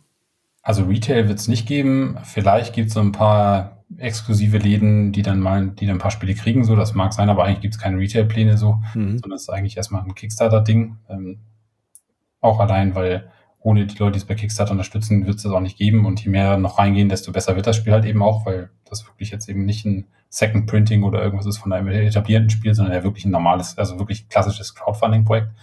Ähm, jetzt, wenn man zum Spiel kommt und das zockt, ähm, es wird irgendwann den, also ich hoffe, den habe ich dann schon offen, das werde ich sehen, den, den Pledge Manager geben, wo man dann auch nochmal backen kann, sozusagen im Nachgang. Kann sein, dass es da ein bisschen teurer wird. Äh, aber grundsätzlich kann man da auf jeden, wird es da auch sicherlich nochmal so eine Periode geben, wo man dann auch ähm, zur Not nochmal im Nachgang reingehen kann. Also für alle, die, ähm, die sich jetzt irgendwie unsicher sind und das vielleicht auch mal sehen wollen und das auf das Spiel dann machen, die haben immer noch eine Chance, auch ähm, Metaller dann irgendwann im Schrank stehen zu haben. Genau, also das, äh, die Option gibt's gibt's definitiv. Ansonsten gibt's ähm, wahrscheinlich auch dann noch die Möglichkeit, das auf Tabletop Simulator zu testen, wer dann da Bock und Zugang hat. Das muss ich mal gucken, ob ich das jetzt irgendwie parallel zur Kampagne nochmal aufgesetzt bekomme. Dann können da Leute auch nochmal reinschauen. Ja, das wäre nicht schlecht. Können wir auch gerne äh, hier in den Shownotes dann nochmal verlinken, wie man da hinkommt. Also wenn da äh, einigermaßen eine aktuelle Version ist, für alle, die, die darüber sich was anschauen wollen, ist das ja auch ein schönes Angebot. Ne? Genau, ansonsten bin ich auch im, ähm, im Wolpertinger jetzt am Samstag, da kann man es auch anzocken. Und äh, am 9. September bin ich im Würfel und Zucker. Wahrscheinlich, dann kann man es da auch nochmal spielen. Okay, wir packen die, äh, die Termine dann auch nochmal bei uns in die Show Notes. Ähm, ja, das sind da auf jeden Fall äh, ja, ganz gut erreichbare für, für, für viele Leute, glaube ich, äh, Orte, wo, wo man es dann mal nochmal in, in echt sehen kann. Ich glaube, der Brettspielclub Niederrhein hat auch immer noch eine Kopie äh, in der Rotation. Ne? Mhm. Ähm, da kann man sich auch nochmal dran wenden. Genau, und irgendwo in Belgien gibt es auch jemanden, der so ein bisschen durch Spieletress durchtingelt mit dem Spiel. Cool. Ähm, wie schwer war das eigentlich, das, das hinzukriegen? Sorry, Alex. Äh, nee, also ich wollte nur sagen, man kann auch Patrick in Gütersloh überfallen, der hat auch noch eins. Ja, okay. Adresse schicke ich auf Anfrage. ja, kein Problem. äh, genau. Ähm, äh, wie, wie, wie schwer, also wie, wie bist dann die Leute dann gekommen? Also gut, den Alex hast du einfach angeschrieben und mhm. hat sich das dann so ergeben und hast dann gemerkt, okay, das, das funktioniert. Ähm, was meinst du jetzt mit die Leute? Also so Content Also ja überhaupt Leute, machen, die, äh, die das Spiel dann rumtragen und ähm, irgendwo in den Spielekreisen äh, auch mal zeigen und dass du es nicht selber machen musst.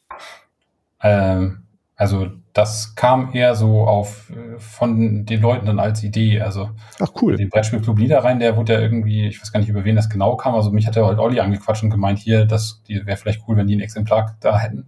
Ähm, der Kollege in Belgien, der hat mich tatsächlich äh, angeschrieben jetzt, äh, als die Kampagne gelauncht ist, hat gesagt, hier hast du noch eins und dann war gerade irgendwo ein Prototyp frei geworden. Habe ich gesagt, hier schick den mal darüber.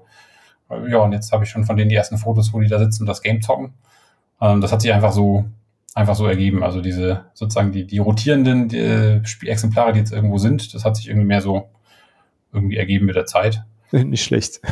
Cool. Ja, bei den Content Creatern ist natürlich eine andere Geschichte. Das sind dann Leute, die ich teilweise auch auf Messen kennengelernt habe oder so. Beim Alex, den hatte ich ja angeschrieben eben damals und inzwischen würde ich das, also gefühlt nach meiner Lebensgefühl sozusagen, würde ich sagen, inzwischen, wir kennen uns schon ewig so ungefähr. Ähm, also, Gefühlt, ja. Äh, ähm, und das, das, äh, bei anderen ist es dann eben so, da muss man halt eben schauen. Also gerade bei größeren Content Creatern, die haben natürlich ähm, andere Prozesse, wenn jetzt gerade in die USA geht, ähm, zum Beispiel ein Rado oder Richard Runs Through zum Beispiel, ähm, den schreibst du halt an, den, dem dann, der hat so einen Channel Manager, der sich auch kümmert um seinen Kanal und sagt so hier, ähm, schick mal bitte ein Regelbuch erstmal zu, dann guckt er sich das Regelbuch an und wenn er sagt, das Regelbuch ist gut genug und das Spiel klingt geil genug, dass ich für dich ein Video machen würde, dann kannst du mir das Spiel schicken. Und dann guckt er sich das Spiel, dann zockt er das Spiel und wenn er dann sagt, das Spiel ist scheiße, dann sagt er, ich mache dazu kein Review, ich schicke das Ding weiter, ich habe da keinen Bock zu. So, also auf nette Art und Weise natürlich, also der Typ ist ein super nett, also Richard ist super nett, aber äh, im Endeffekt hat er halt keine Bock, negative Reviews zu machen, deswegen gibt's von dem auch keine ne-, negativen Reviews, sondern er sagt halt, dann mache ich keins, dann schicke ich das Ding weiter, ich habe keinen Bock dazu, Spiele zu zerreißen. Ähm, und dann, ähm, genau, aber dann, und dann, wenn das alles stimmt, dann macht er dazu ein Review zu deinem Spiel. Und ja, das, äh, so läuft das bei dem und so machen das auch viele, glaube ich, der größeren Content-Creatern da drüben. Ähm, ja, das ist, glaube ich, bei denen häufig so ein Vorgehen, dass die sagen so, ich habe so einen großen Kanal, ich kann mir die Spiele aussuchen, die ich machen will, schick mir erstmal ein Regelwerk und dann, wenn ich Lust habe, dann gucke ich mal, auch bei denen, die es hauptberuflich machen. Also Okay, wie, wie wichtig war es äh, für dich auch äh, nach USA zu gehen zu den Content Creatern? Ähm, ich glaube entscheidend. Also ich habe ähm, auf der Spiel doch, da sind wir beim Thema Leute kennenlernen, ähm, hatte ich mit jemandem gesprochen, der so Product Manager bei Ravensburger, glaube ich mal, war und äh, der dann äh, zu einem kleineren Verlag gewechselt ist, der aber auch schon viele, viele Jahre in der Brettspielbranche tätig ist und auch, ich weiß nicht, der ist äh, auch schon ein bisschen, also schon wirklich ein sehr, sehr erfahrener Typ war da. Und der hat mir halt gesagt, so, also der, mit dem habe ich halt auch gesprochen und es gab andere Leute, die haben gesagt so, die in der, in der, in der Branche tätig sind, die gesagt haben, macht kein, geht nicht, kannst du nicht machen, das funkt, sowas funktioniert finanziell nicht. Und der hat gesagt, das kann funktionieren, wenn du in Amerika einen Fuß auf den Boden kriegst. Und insofern habe ich halt, ich mich da, also das habe ich mir so ein bisschen als Leitsatz genommen, weil ich gedacht habe, okay, wenn irgendjemand, mit dem ich jemals im Brettspielbereich gesprochen habe, eine Ahnung hat, dann der Typ. Ähm, und äh, habe mir das dann äh, zu Herzen genommen und gesagt, okay, da muss das wirklich auch auf den ganzen großen Kanälen irgendwie platziert werden. Und das habe ich halt dann auch gemacht. Und wie in der Kampagne hast du einen Überblick, wie viel äh, tatsächlich die englische Version jetzt gebackt haben oder außerhalb von Deutschland oder Europa kommen? Äh, kann man sich angucken, ich müsste jetzt nachschauen, ähm, aber äh, ich bin, ich weiß nicht, ob ich der einzige deutsche Kickstarter bin, aber einer der ganz, ganz wenigen auf jeden Fall, die ein ausgeglichenes Verhältnis von Amerika und Deutschland haben. Ansonsten haben deutsche Kickstarter eigentlich immer eine deutsche Community und kaum eine amerikanische.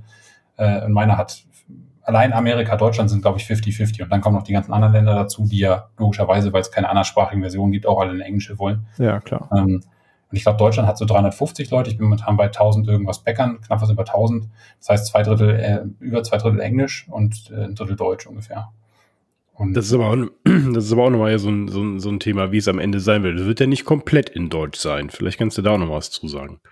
Genau, also das Spiel selber kommt, es gibt eine deutsche Version, aber die deutsche Version hat halt äh, ein deutsches Regelbuch und ein äh, deutsches Storybuch. Das heißt, die großen Textblöcke sozusagen, die großen Textsachen, die gibt's in Deutsch aber die anderen Komponenten sind halt in Englisch. Das heißt, ein gewisses Maß an, äh, sage ich mal, englischer Sprache ist auf jeden Fall sinnvoll. Ähm, dazu muss man jetzt nicht super gut in Englisch sein. Also es ist eher so auf dem Niveau if this, then that oder sowas. Äh, oder auch eben mal Attack, Move, Bleed, Retaliate hast du nicht gesehen. Aber so ein bisschen Verständnis dafür ist schon, ist schon sinnig. Ähm, ich würde aber auch immer dazu sagen, ähm, im Gegensatz zu einigen anderen Spielen, wo man eine komplette Symbolsprache lernen muss, weil sie sprachneutral gemacht haben, ähm, ist man dann auch bei Metalla nicht anders, nicht viel anders davor. Also wenn ich irgendwie so 50 verschiedene Icons habe für verschiedenste Sondersachen, das hast du bei Metalla dafür nicht. Ähm, wenn du also ein bisschen grundlegendes Englisch hast, bist du dann auch schon wieder in einer sehr ähnlichen Position. Aber sollte man sich natürlich im Zweifelsfall sonst nochmal in Videos anschauen, äh, ob, das, ob das für einen so passt. Also da gibt's ja genug Autoplays, wo man einfach die Karten sehen kann und gucken kann, verstehe ich das grundsätzlich, was da drauf steht, oder brauche ich da jetzt mal das Wörterbuch? Ja. Äh, war, da, war das ein Kostengrund, äh, warum du dich dafür entschieden hast, dass du, oder ein Aufwand, was ja auch Kosten dann im Endeffekt mhm. sind? Also ja, Aufwandskosten und Qualitätsgrund dann nachgelagert auch, weil ähm, äh, Kosten, auf der einen Seite ist es natürlich so, wenn man, je mehr Versionen man macht, desto teurer wird's. Das liegt an dem Grundprinzip, wie man produziert. Also mhm. es ist ja so, dass man äh, bei einer Produktion von einem Brettspiel gewisse laufende oder variable Kosten hat also mit jedem, die auf jedes Stück anfallen, das ich produziere, aber man hat auch Fixkosten, weil die Maschinen einmal aufgebaut werden müssen, konfiguriert werden müssen, eingestellt und hast du nicht gesehen. Und diese Kosten, die trägt man natürlich auch. Und wenn ich also diesen Aufbau und diese Konfiguration der Maschinen zweimal bezahle, dann verteilen die sich eben nicht mehr auf 1000 Bäcker, sondern halt dann nur noch auf 500. Und zwar für beide Sprachen. Das heißt, beide Sprachversionen werden dann teurer. Ähm, das ist der eine Faktor, den man eben berücksichtigen muss. Der zweite Faktor, und der ist halt erheblich auch bei mir, ich bin halt eine Ein-Mann-Truppe. So, ich habe ähm, eigentlich mit zum Ziel gesetzt, ich will das ganz gerne Ende nächsten Jahres äh, raushaben, das Spiel.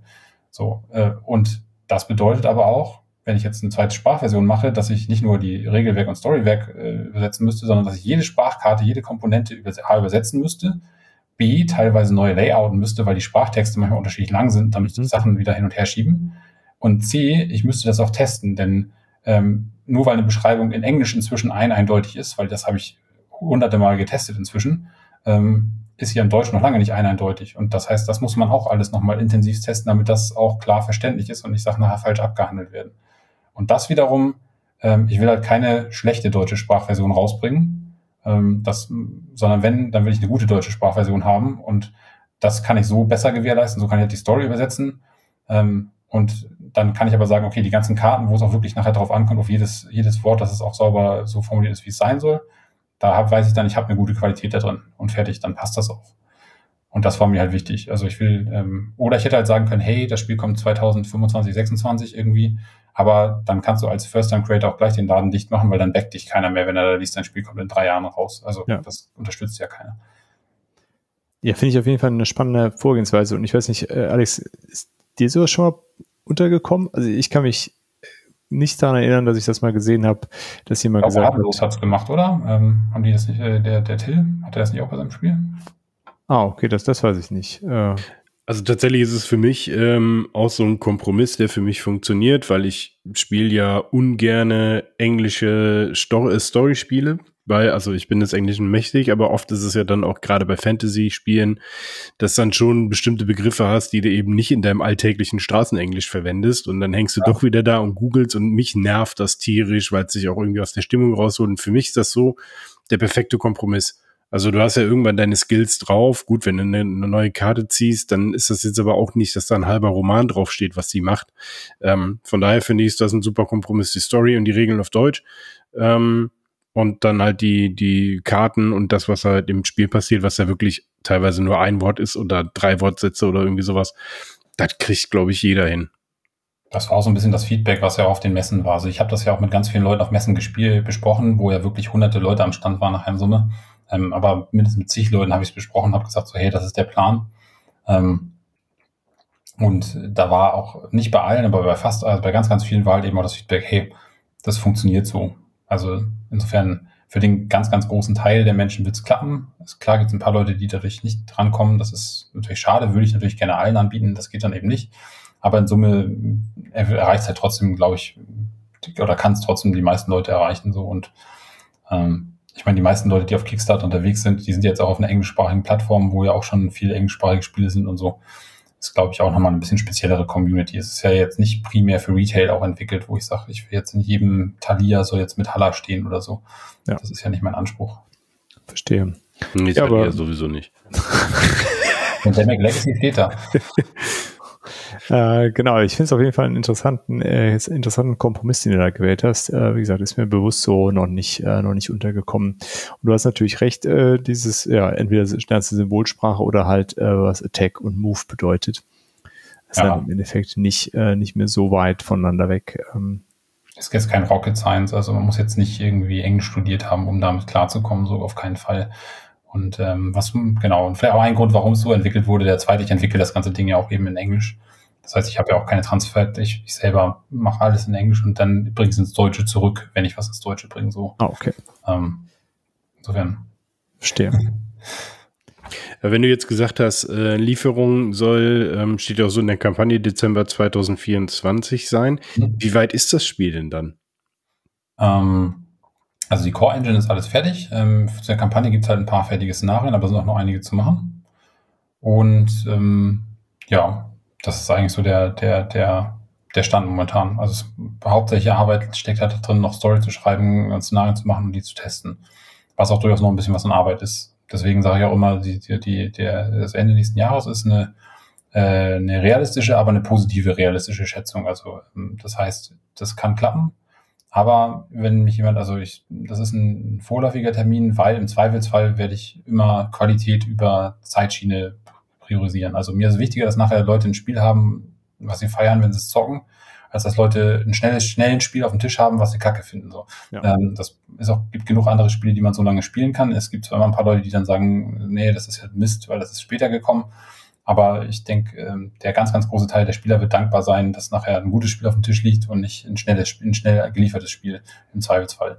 Was nicht heißt, dass ich nicht trotzdem versuche, auf den Termin hinzukommen, so, aber ähm, wenn ich vor der Wahl stünde, würde ich immer sagen, okay, lieber nochmal eine Testrunde mehr und lieber nochmal gucken, dass es jetzt wirklich sauber ist, als dass man nachher irgendwie so ein, so ein halbgares Spiel dann da raushaut. Also das ist so das, für mich so das Albtraum-Szenario. Ich glaube, da bin ich auch weit von entfernt.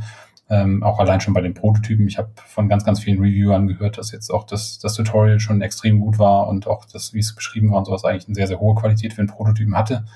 Ähm, aber nichtsdestotrotz, das muss natürlich trotzdem bis zum finalen Produkt noch ein bisschen erweitert werden, genauso wie Lektorat und sowas. Das muss natürlich alles trotzdem nochmal drüber.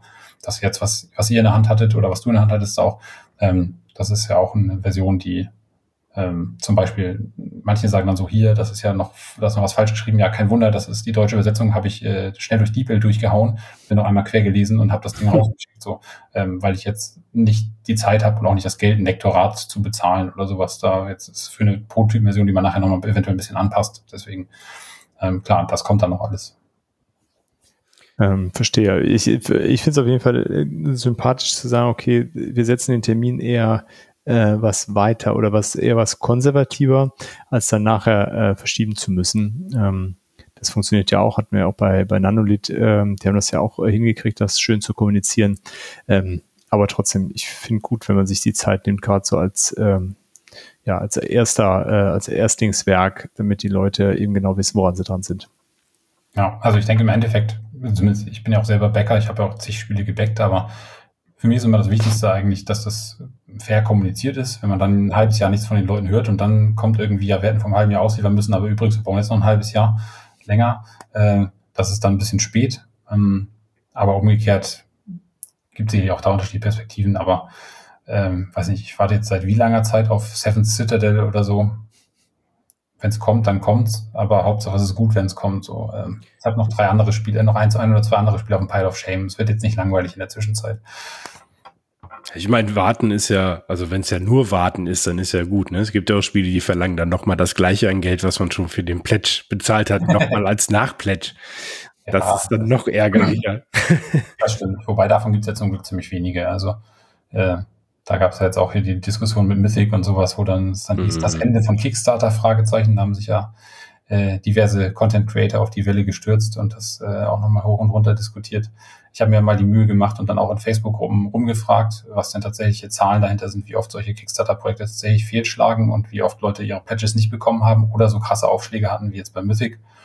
Äh, und das liegt irgendwo bei ungefähr 1,5 Prozent der Projekte, also 98,5 Prozent ungefähr der Projekte delivern sauber im Brettspielbereich. Und äh, wenn man das jetzt vergleicht mit anderen unternehmerischen Tätigkeiten, die so in Richtung neuer Projekte gehen oder mal guckt, wie viele Startups äh, pleite gehen außerhalb der Brettspielblase innerhalb von ein paar Monaten, ist die Brettspielbranche da eigentlich super zuverlässig. Also das ähm, natürlich ist ein gewisses Risiko drin, aber es ist eigentlich echt sehr, sehr gering. Also muss ich sagen, ich hatte schon das Gefühl, dass es nicht so schlimm ist, wie es jetzt gerade hergeredet wird, aber dass das so gut ist, äh, da war ich tatsächlich auch selber überrascht, wie, wie sauber das durchgezogen wird von den ganzen, äh, von den ganzen Brettspielprojekten. Also es ist schon krass. Also, wobei Delays, wenn man die mit reinrechnet, da kann man natürlich immer sagen, jeder zweite Kickstarter, glaube ich, liefert später auch. Ja. Also, wenn man die Zeitschiene mit reinrechnet, die, das ist eine andere Geschichte. Aber ausliefern tun sie fast alle. Das ist ja eher schon so die Überraschung, dass man denkt, huch, das ja, spielt schon, da habe ich erst mit dem Jahr mitgerechnet. Ja, das, äh, Hat doch genau, gar keinen Platz im äh, Regal. Ja, genau. Wobei ich muss ja sagen, ich habe ja auch, ähm, also mit, mit unter anderem auf, aufgrund von Six Siege, das war nun mal so, dass das kleine Tröpfchen in dem Fass ähm, mich eigentlich auch weitestgehend ähm, aus internationalen Kickstartern rausgehalten in die letzte Zeit. Also alles aus, äh, ich sag mal, abseits der, der deutschen Crowdfunding-Plattform habe ich die Finger von gelassen, weil mich das einfach total genervt hat mit diesen Shipping-Kosten, die auf einmal aus dem Boden sprießen und nochmal so viel kosten, wie das Spiel eigentlich gekostet hat oder sowas. Ähm, aber äh, ja, bei Metalla musste ich natürlich trotzdem rein. da habe ich meine Abstinenz dann gebrochen. Aber ist ja auch ein deutsches Ding. Ja, richtig. Ja, aber es wird ja trotzdem in Übersee produziert. Da ist es auch die nächste Frage, wo lässt du eigentlich produzieren und wie läuft so eine Kommunikation? Also. Sagt man einfach, Tag, ich bin der Eike aus dem Norddeutschen und ich hätte gerne ein paar Minis und ein Spiel, oder? Ja, tatsächlich so ungefähr. Also du guckst halt irgendwie online in irgendwelchen Blogs, Foren oder auch von mir äh, Google-Suche. Äh, da gibt's auch, dann kannst du auch irgendwelche Listen stoßen, die irgendjemand irgendwo publiziert hat oder so. guckst halt irgendwo, was sind Kontaktdaten von Firmen in, in Übersee oder auch irgendwo anders. Du kannst ja theoretisch auch in Deutschland produzieren lassen oder in, äh, im EU-Ausland. Ähm, wobei man dazu sagen muss, sobald du Miniaturen machst, sagen dir die Firmen meistens auch, hey, machen wir nicht. Oder wenn wir das machen, dann importieren wir die Figuren trotzdem aus China. Und das wird ganz schön teuer für dich, wenn wir das für dich machen. Äh, insofern muss man sich da halt überlegen, ob man da wirklich in Deutschland bleibt. Ich werde jetzt auch nach China gehen, ziemlich sicher, einfach weil es alles andere will keiner bezahlen. Ähm, und die, ja, der Set, das Setup von so einem Projekt, wie du dann hingehst, dann schreibst du halt an und sagst hier, ich will ein Projekt machen, sieht's aus? Ähm, vielleicht schreibst du noch ein bisschen was an Zahlen, Daten, Fakten dazu rein und vielleicht noch ein bisschen was so generell, damit du auch, das auch eine ernsthafte Anfrage klingt. Gerade eine größere Firma, wie jetzt eine, äh, weiß nicht, Panda oder sowas, ja ein bekannter Brettspiel-Manufacturer, ähm, wenn man die anschreibt zum Beispiel, die nehmen eventuell auch nicht unbedingt immer jeden nur antworten, manchmal auch nicht. Kommt immer darauf an, wie die Auftragslage bei denen wahrscheinlich ist, aber ähm, als ich, wie ich die das erste Mal angeschrieben, angeschrieben habe, habe ich da auch keine Antwort bekommen, sondern da hatten die, glaube ich, sogar, da musste man es, glaube ich, sogar über die Webseite machen. Die haben gesagt, wir haben das Tool erstmal geschlossen, weil wir so viele Anfragen haben oder so. Ähm, das heißt, die waren da auch gerade so in so einer Hochphase. Ähm, das muss man halt sehen. Aber dann schreibt man die halt an und ähm, kriegt dann in der Regel auch Antwort, wenn man, wenn es halt nach einem interessanten Projekt klingt, was auch ernsthaft durchdacht ist, so ein bisschen. Idealerweise hat man halt vorher schon mal so ein bisschen vorformuliert, was für Komponenten man haben will und sowas, damit man, damit die merken, man hat sich auch ein bisschen selber schon Gedanken gemacht und kommt dann nicht so komplett random hin. Und wie gut dann die Kommunikation klappt, das muss man halt sehen. Also ein Learning, was ich gemacht habe, ähm, was ich nur jedem ans Herz legen kann, wenn ihr Anfragen stellt, gerade bei so komplexen Projekten wie meinem, wo du viele verschiedene Komponenten hast, ähm, check wirklich jedes Line-Item, wirklich jedes Ding, was da drin steht, ist das korrekt, weil ich habe von, ich weiß nicht, fünf oder zehn äh, Firmen habe ich halt Kostenvoranschläge ange angefordert vor, vor dem Kickstarter jetzt auch, um zu gucken, wo liege ich bei den Produktionskosten. Und ausnahmslos, keine einzige Firma hat es geschafft, mir einen komplett sauberen Quote zu liefern, wo nicht irgendwelche Fehler drin waren.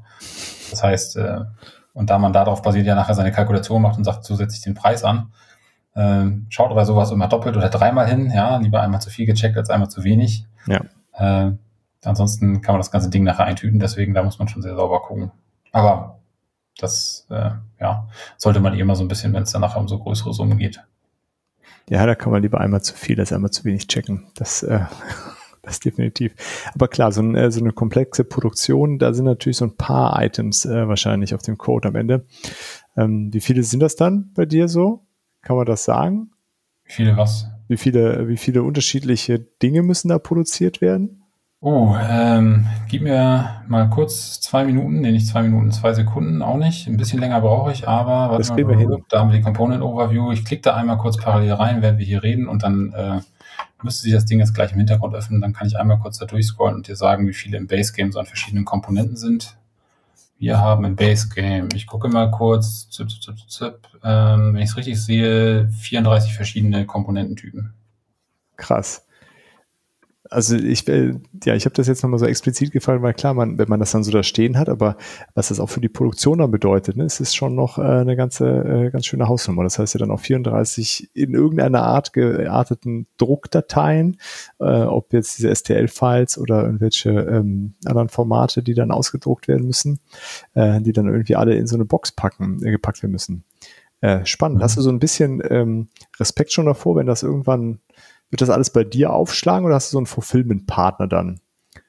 Äh, nee, da hole ich mir Fulfillment-Partner. Also ich werde nicht anfangen, bei mir mein Haus bis oben in voll mit Boxen zu stellen. Das halte ich für unrealistisch. Ähm, da sind ja auch nicht 20 oder 30 Boxen, die ich verschicke, sondern hier in Deutschland, wenn jetzt nicht irgendwie, äh, so werden es ja wahrscheinlich jetzt mindestens mal die 300 oder irgendwas Leute, die jetzt schon drin sind aus Deutschland, 350 mhm. sein. Das heißt, äh, ich werde nicht 350 Boxen mit Haller hier hinstellen. Ich hatte ja die 20 Prototypen oder sowas, die ich hier stehen hatte, äh, schon stehen und die haben schon ganz gut Platz verbraucht. Okay. Ähm, das wäre ein bisschen heavy. okay, also da einfach direkt von Anfang an gesagt, da holst du dir professionelle Unterstützung und die regeln das dann. Ja, das geht, glaube ich, nicht anders. So bei der Menge wird das dann doch ein bisschen hart. Und äh, gerade fürs Ausland muss ja sowieso gemacht werden. Ja.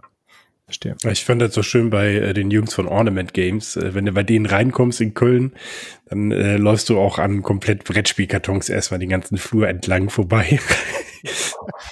Ja, ich meine, wenn man aber halt die, die Räumlichkeit erfährt, ist es vielleicht auch ganz okay. Aber ich habe ja hier eine Tochter, die hier rumrennt und jetzt hier unten im Keller weißt du auch nicht, ob nicht vielleicht doch mal irgendwas mit Feuchtigkeit dann doch ist oder so. Und ja. wenn die dann irgendwie hier 300 Spiele vergammeln, ist auch nicht so geil. Also von dem her, ähm, das mache ich lieber irgendwo, wo die das ein bisschen mehr Erfahrung mit sowas haben.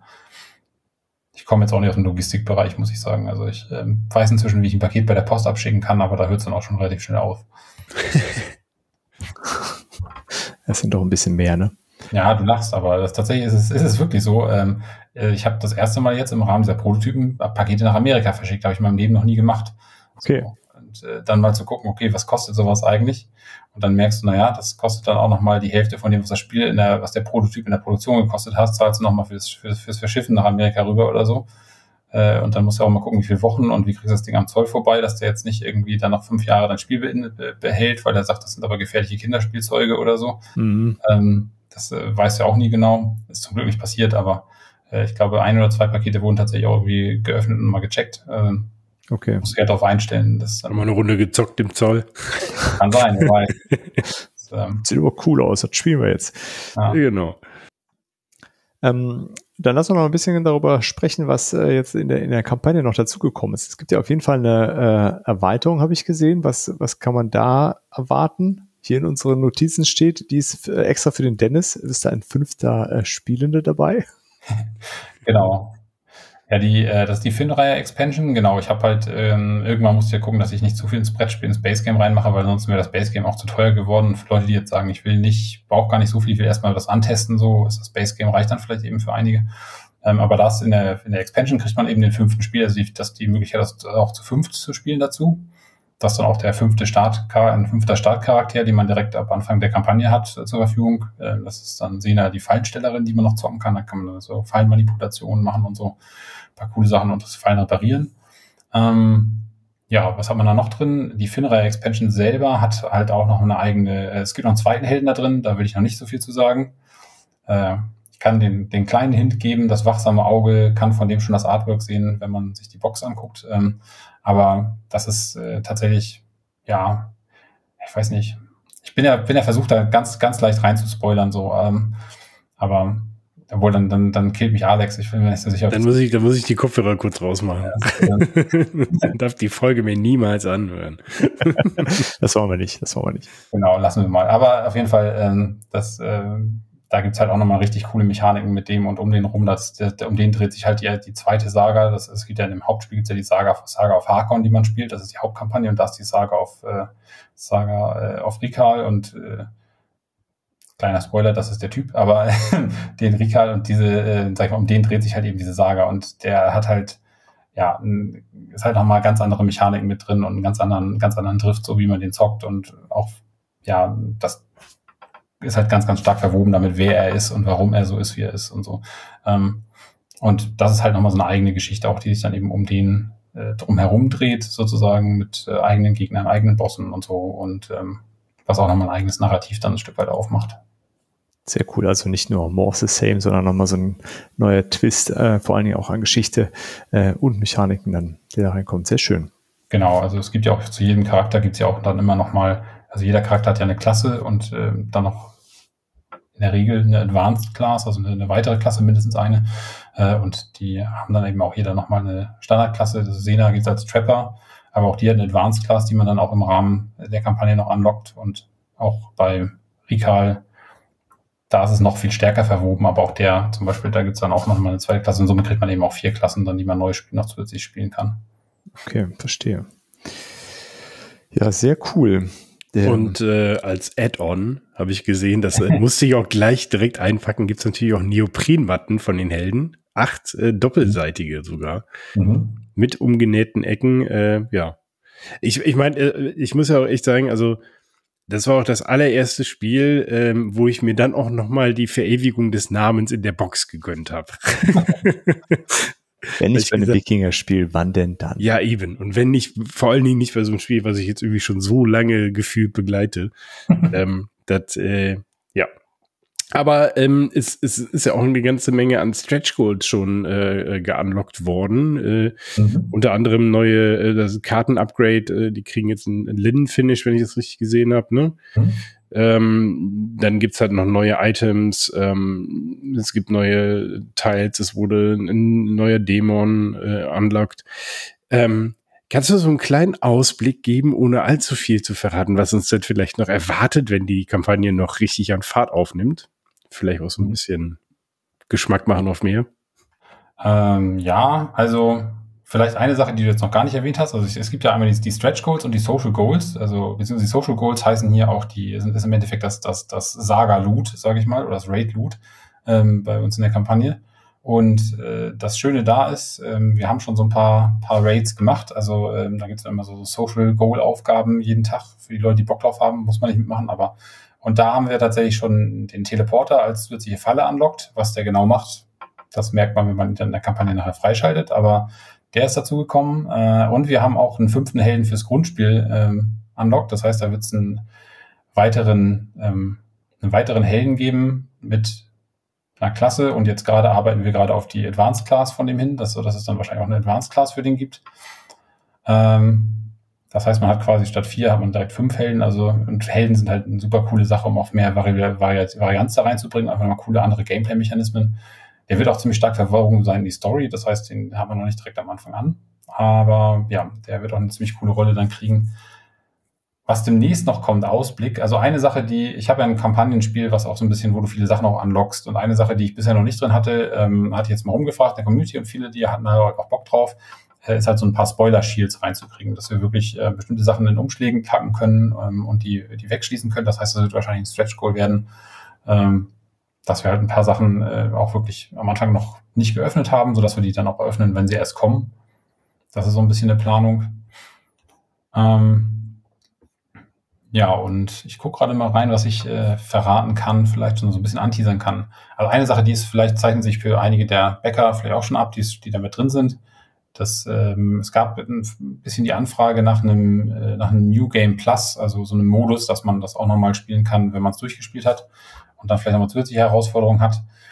Das werde ich mir auf jeden Fall nochmal anschauen. Ähm, also wird es auf jeden Fall geben, wie viel ich da reinbaue, das muss ich dann nochmal sehen. Das hängt dann davon ab, wie auch die Resonanz jetzt ist von den, von den Unterstützern da drauf, wie viel das wollen. Ähm, aber auch so ein bisschen Postgame-Content gibt's ja auch. Ähm, das heißt, wenn du die Kampagne durch hast, dann hast du noch nicht alles besiegt in dieser Welt und nicht alles geschafft es gibt auch Sachen, die danach noch kommen können. Das heißt, da kommt eventuell auch noch was dazu. Und dann gibt's noch eine Sache, die, zu der kann ich nicht, eigentlich nicht viel sagen. Ich kann nur sagen, dass sie, wenn sie kommt, je nachdem, wie die Kampagne am Ende dasteht, kommt. Ähm, weil die für mich relativ teuer wäre, aber ich würde sie gerne machen. Und, ähm, die hängt halt unglaublich stark mit der Story zusammen und wie Dinge, was mit so, mit so einem Story-Twist zusammen und die würde ich gerne machen, auch in Material. Sie wäre teuer, ähm, aber sie wäre cool. Und das muss ich mal sehen, ob ich das hinkriege oder nicht. Also ähm, ist ganz einfach. Hört mal gerade alle weg. So, Eike, wir sind unter uns. das kann ich verraten. Unter keinen Umständen wird das irgendwo gespoilert. Ähm, okay, ich habe es versucht. Ähm, das, äh, aber es äh, glaube ich, ich hoffe, das wird nachher für die Leute, wenn sie es dann zocken, nachher auf dem Tisch haben, so geil wie für mich das ist, dass sich das ausgedacht zu haben und irgendwie das nachher zu machen. Ähm, aber ich glaube, ich glaube schon, dass das dann auch nachher zum gewissen Tischerlebnis führt, was man nicht so oft hat. Okay, das heißt, alle nochmal äh, nochmal überlegen, ist Metaller bauen wir doch, damit der Alex das auf dem Tisch stehen haben kann dann. Auf jeden Fall, auf jeden Fall. Ganz, ganz wichtig. Jetzt müssen wir aber auch noch verraten, äh, wo wir gerade bei, bei Rhein da, dass die Kampagne noch an Fahrt aufnimmt. Wie bist du denn bitte auf die äh, Found-Summe von 19.750 Euro gekommen? Äh, ja. So ein krummes habe ich, glaube ich, noch nie gesehen. Also es gibt, ähm, dahinter hängen zwei Sachen. Also das, ähm, dazu muss man mal so ein bisschen in die Richtung des Marketings schauen. Grundsätzlich ist es so, ähm, bei Summen, auch bei Kickstartern, je höher die Summe, desto weniger Leute backen Spiele. So, das ist einfach so. Auch wenn die Summe nachher erreicht wird und sie das Spiel eigentlich haben wollen, gehen ganz viele Leute nicht rein, wenn es noch nicht gefundet ist. Und von dem her ist es wichtig, dass ein Spiel möglichst schnell fundet. Und deswegen gibt es eigentlich außer Leuten, die das, die die Branche nicht gut kennen, sonst eigentlich niemanden, der, der sozusagen die, die, die eigentliche Funding-Summe reinschreibt, sondern die meisten schreiben eine niedrigere Funding-Summe rein. Habe ich genauso gemacht. Ähm, ich kann aber auch dazu sagen, meine eigentliche Funding-Summe ist inzwischen auch erreicht worden, die war nur ein Stückchen höher. Ähm, aber insofern ist, äh, muss jetzt keine Angst haben, dass das irgendwie das Projekt nicht durchgeführt wird, sondern wir sind in der Region jetzt, da sind wir safe, so, das ist gut. Ähm, aber das ist einfach so, macht man das halt. Und warum diese, rum, diese ungerade Summe? Ähm, es gibt eine Aussage dazu, dass ungerade Summen ähm, für Menschen äh, tatsächlich realistischer wirken, wenn sie ungerade sind. Keine Ahnung, warum das ist.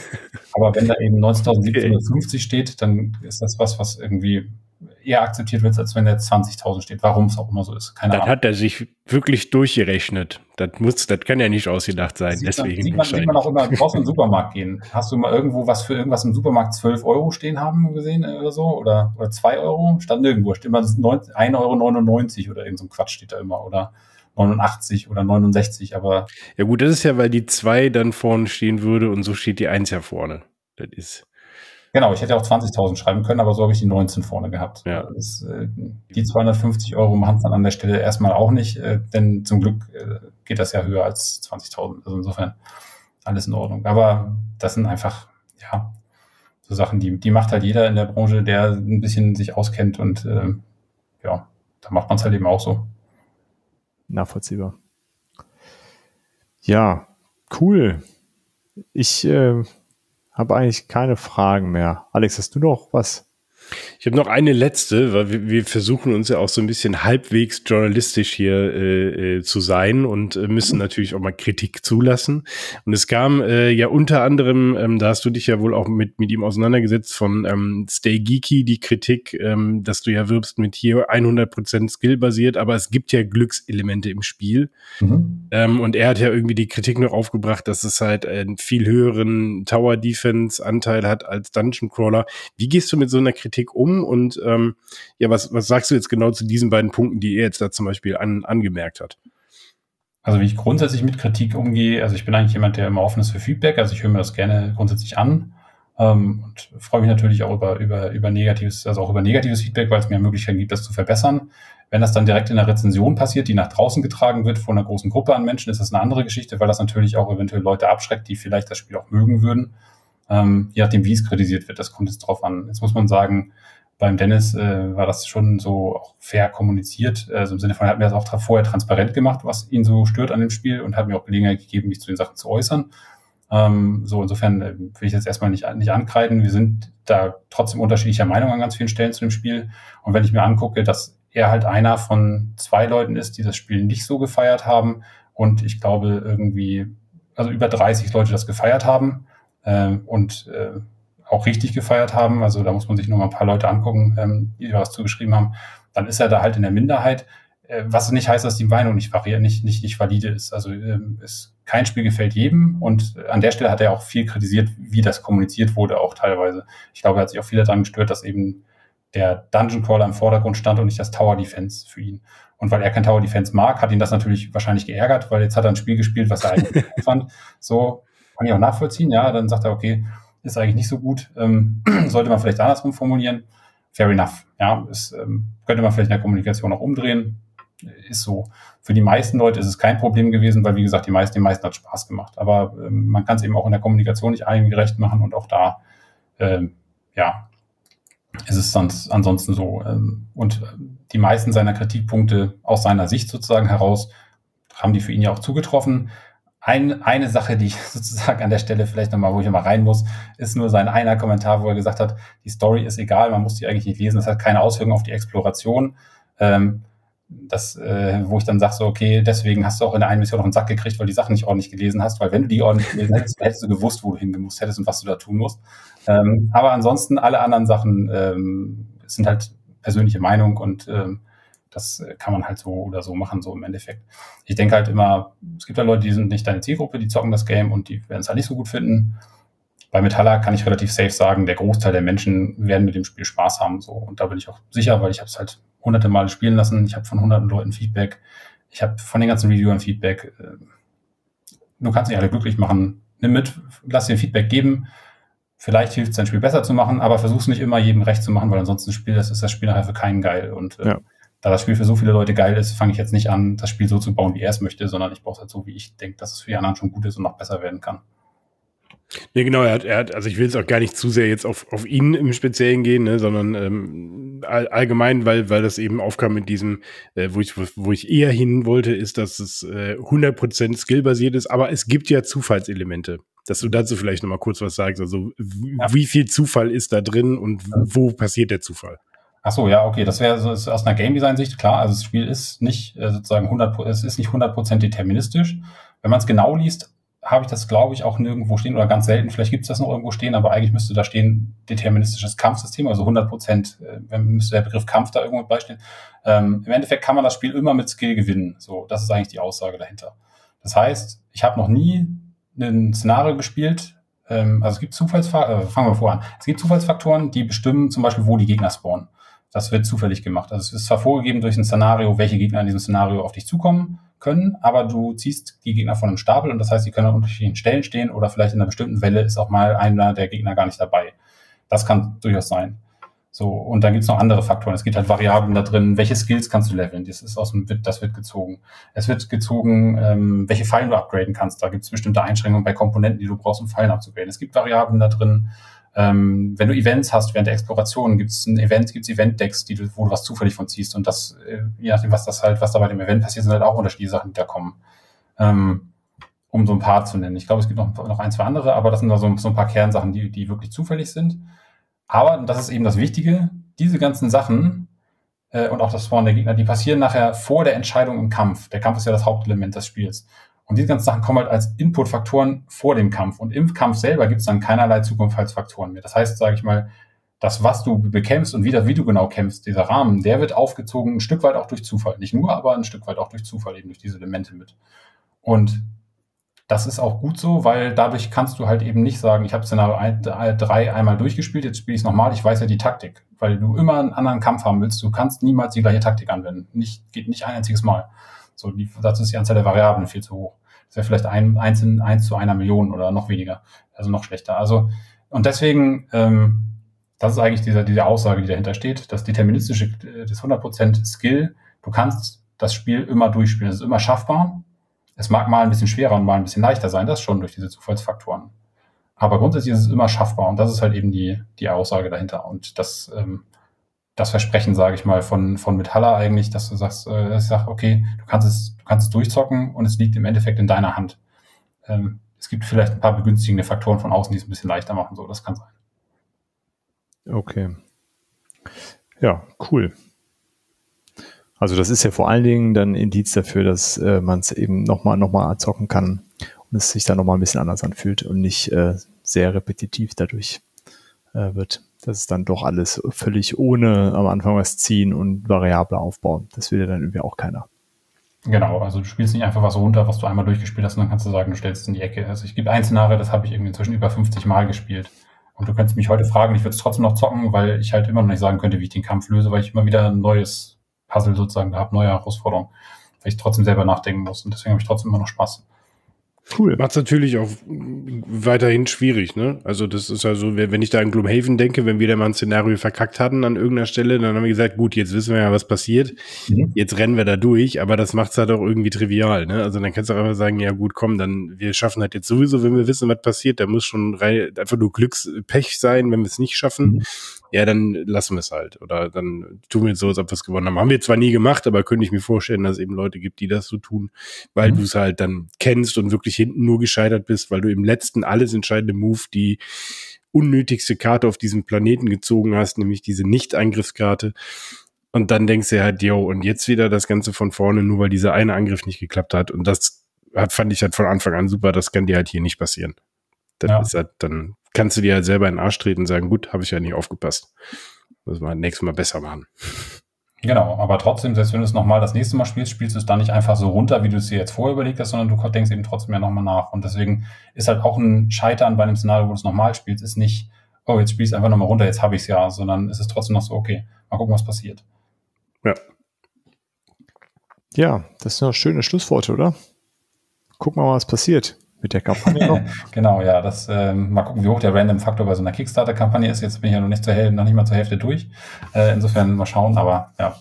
ja wir drücken lieber äh, weiter in die Daumen, dass, äh, dass die Sachen, die du dir äh, groß wünschst, dass die noch äh, alle umgesetzt werden können. Ähm, genau. Äh, ja. Wenn du auch nichts mehr hast, Alex? Nee, keine weiteren Fragen, euer Ehren. Dann sind wir äh, durch. Ja, vielen Dank, äh, Eike, äh, für die äh, ja sehr spannenden Einblicke in die unterschiedlichen Aspekte von so einem so einem Projekt. Ich finde das immer wieder ähm, ja sehr äh, sehr interessant mit äh, mit äh, Designern und Designerinnen zu sprechen. Äh, einige Aspekte hört man dann öfter oder wiederholen sich, aber dann ist es trotzdem jedes Mal ja so eine ganz andere Herangehensweise von den Leuten. Daher sehr sehr cool. Und als Autofrage hat der, äh, der Alex sich überlegt, äh, passend zum Thema, ähm, welches Spiel sollte denn noch ein Wikinger-Thema haben? Und hat jetzt gerade keins. Ähm, ah. Alex, du darfst den Anfang machen. Ich mache danach und dann äh, macht der, hat der Eike das Schlusswort. Okay, ähm, ja, also, äh, also äh, ein Spiel, von dem es schon Trilliarden Versionen gibt, nur noch keine Wikinger-Version, ist Zombieside. Warum zum Teufel gibt es keine Zombie-Side-Wikinger-Version? Es gibt die, es gibt die Mittelalter-Version, aber es gibt keine Wikinger-Version.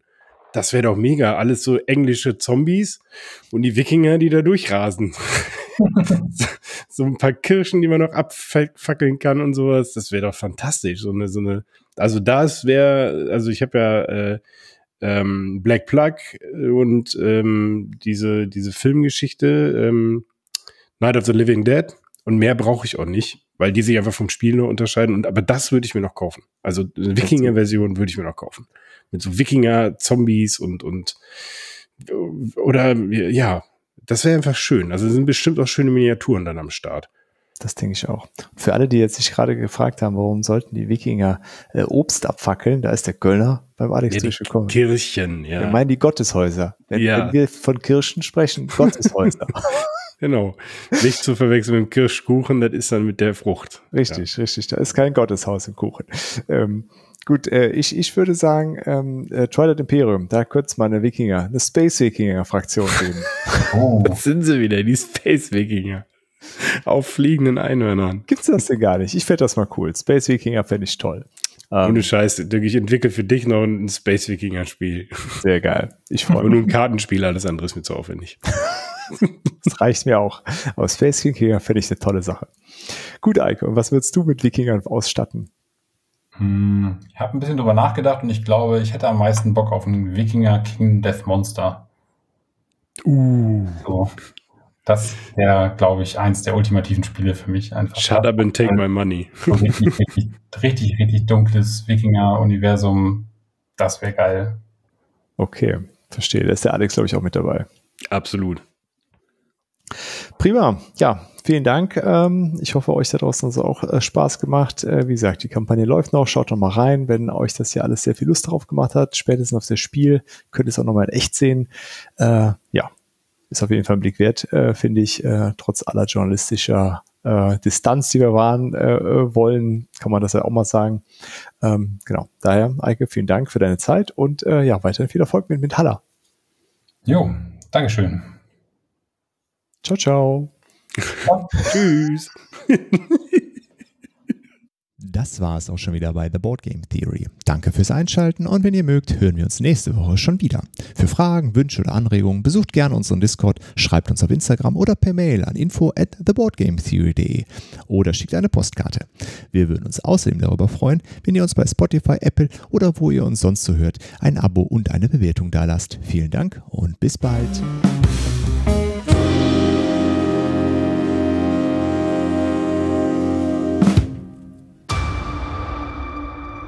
Kids, get your popcorn now. Let me tell you the story of the space Viking, Thor Odinson. He was no ordinary man. He was a god.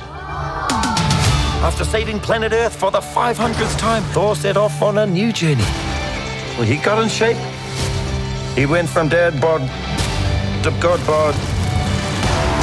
And after all that, he reclaimed his title as the one and only Thor. Oh, spoke too soon.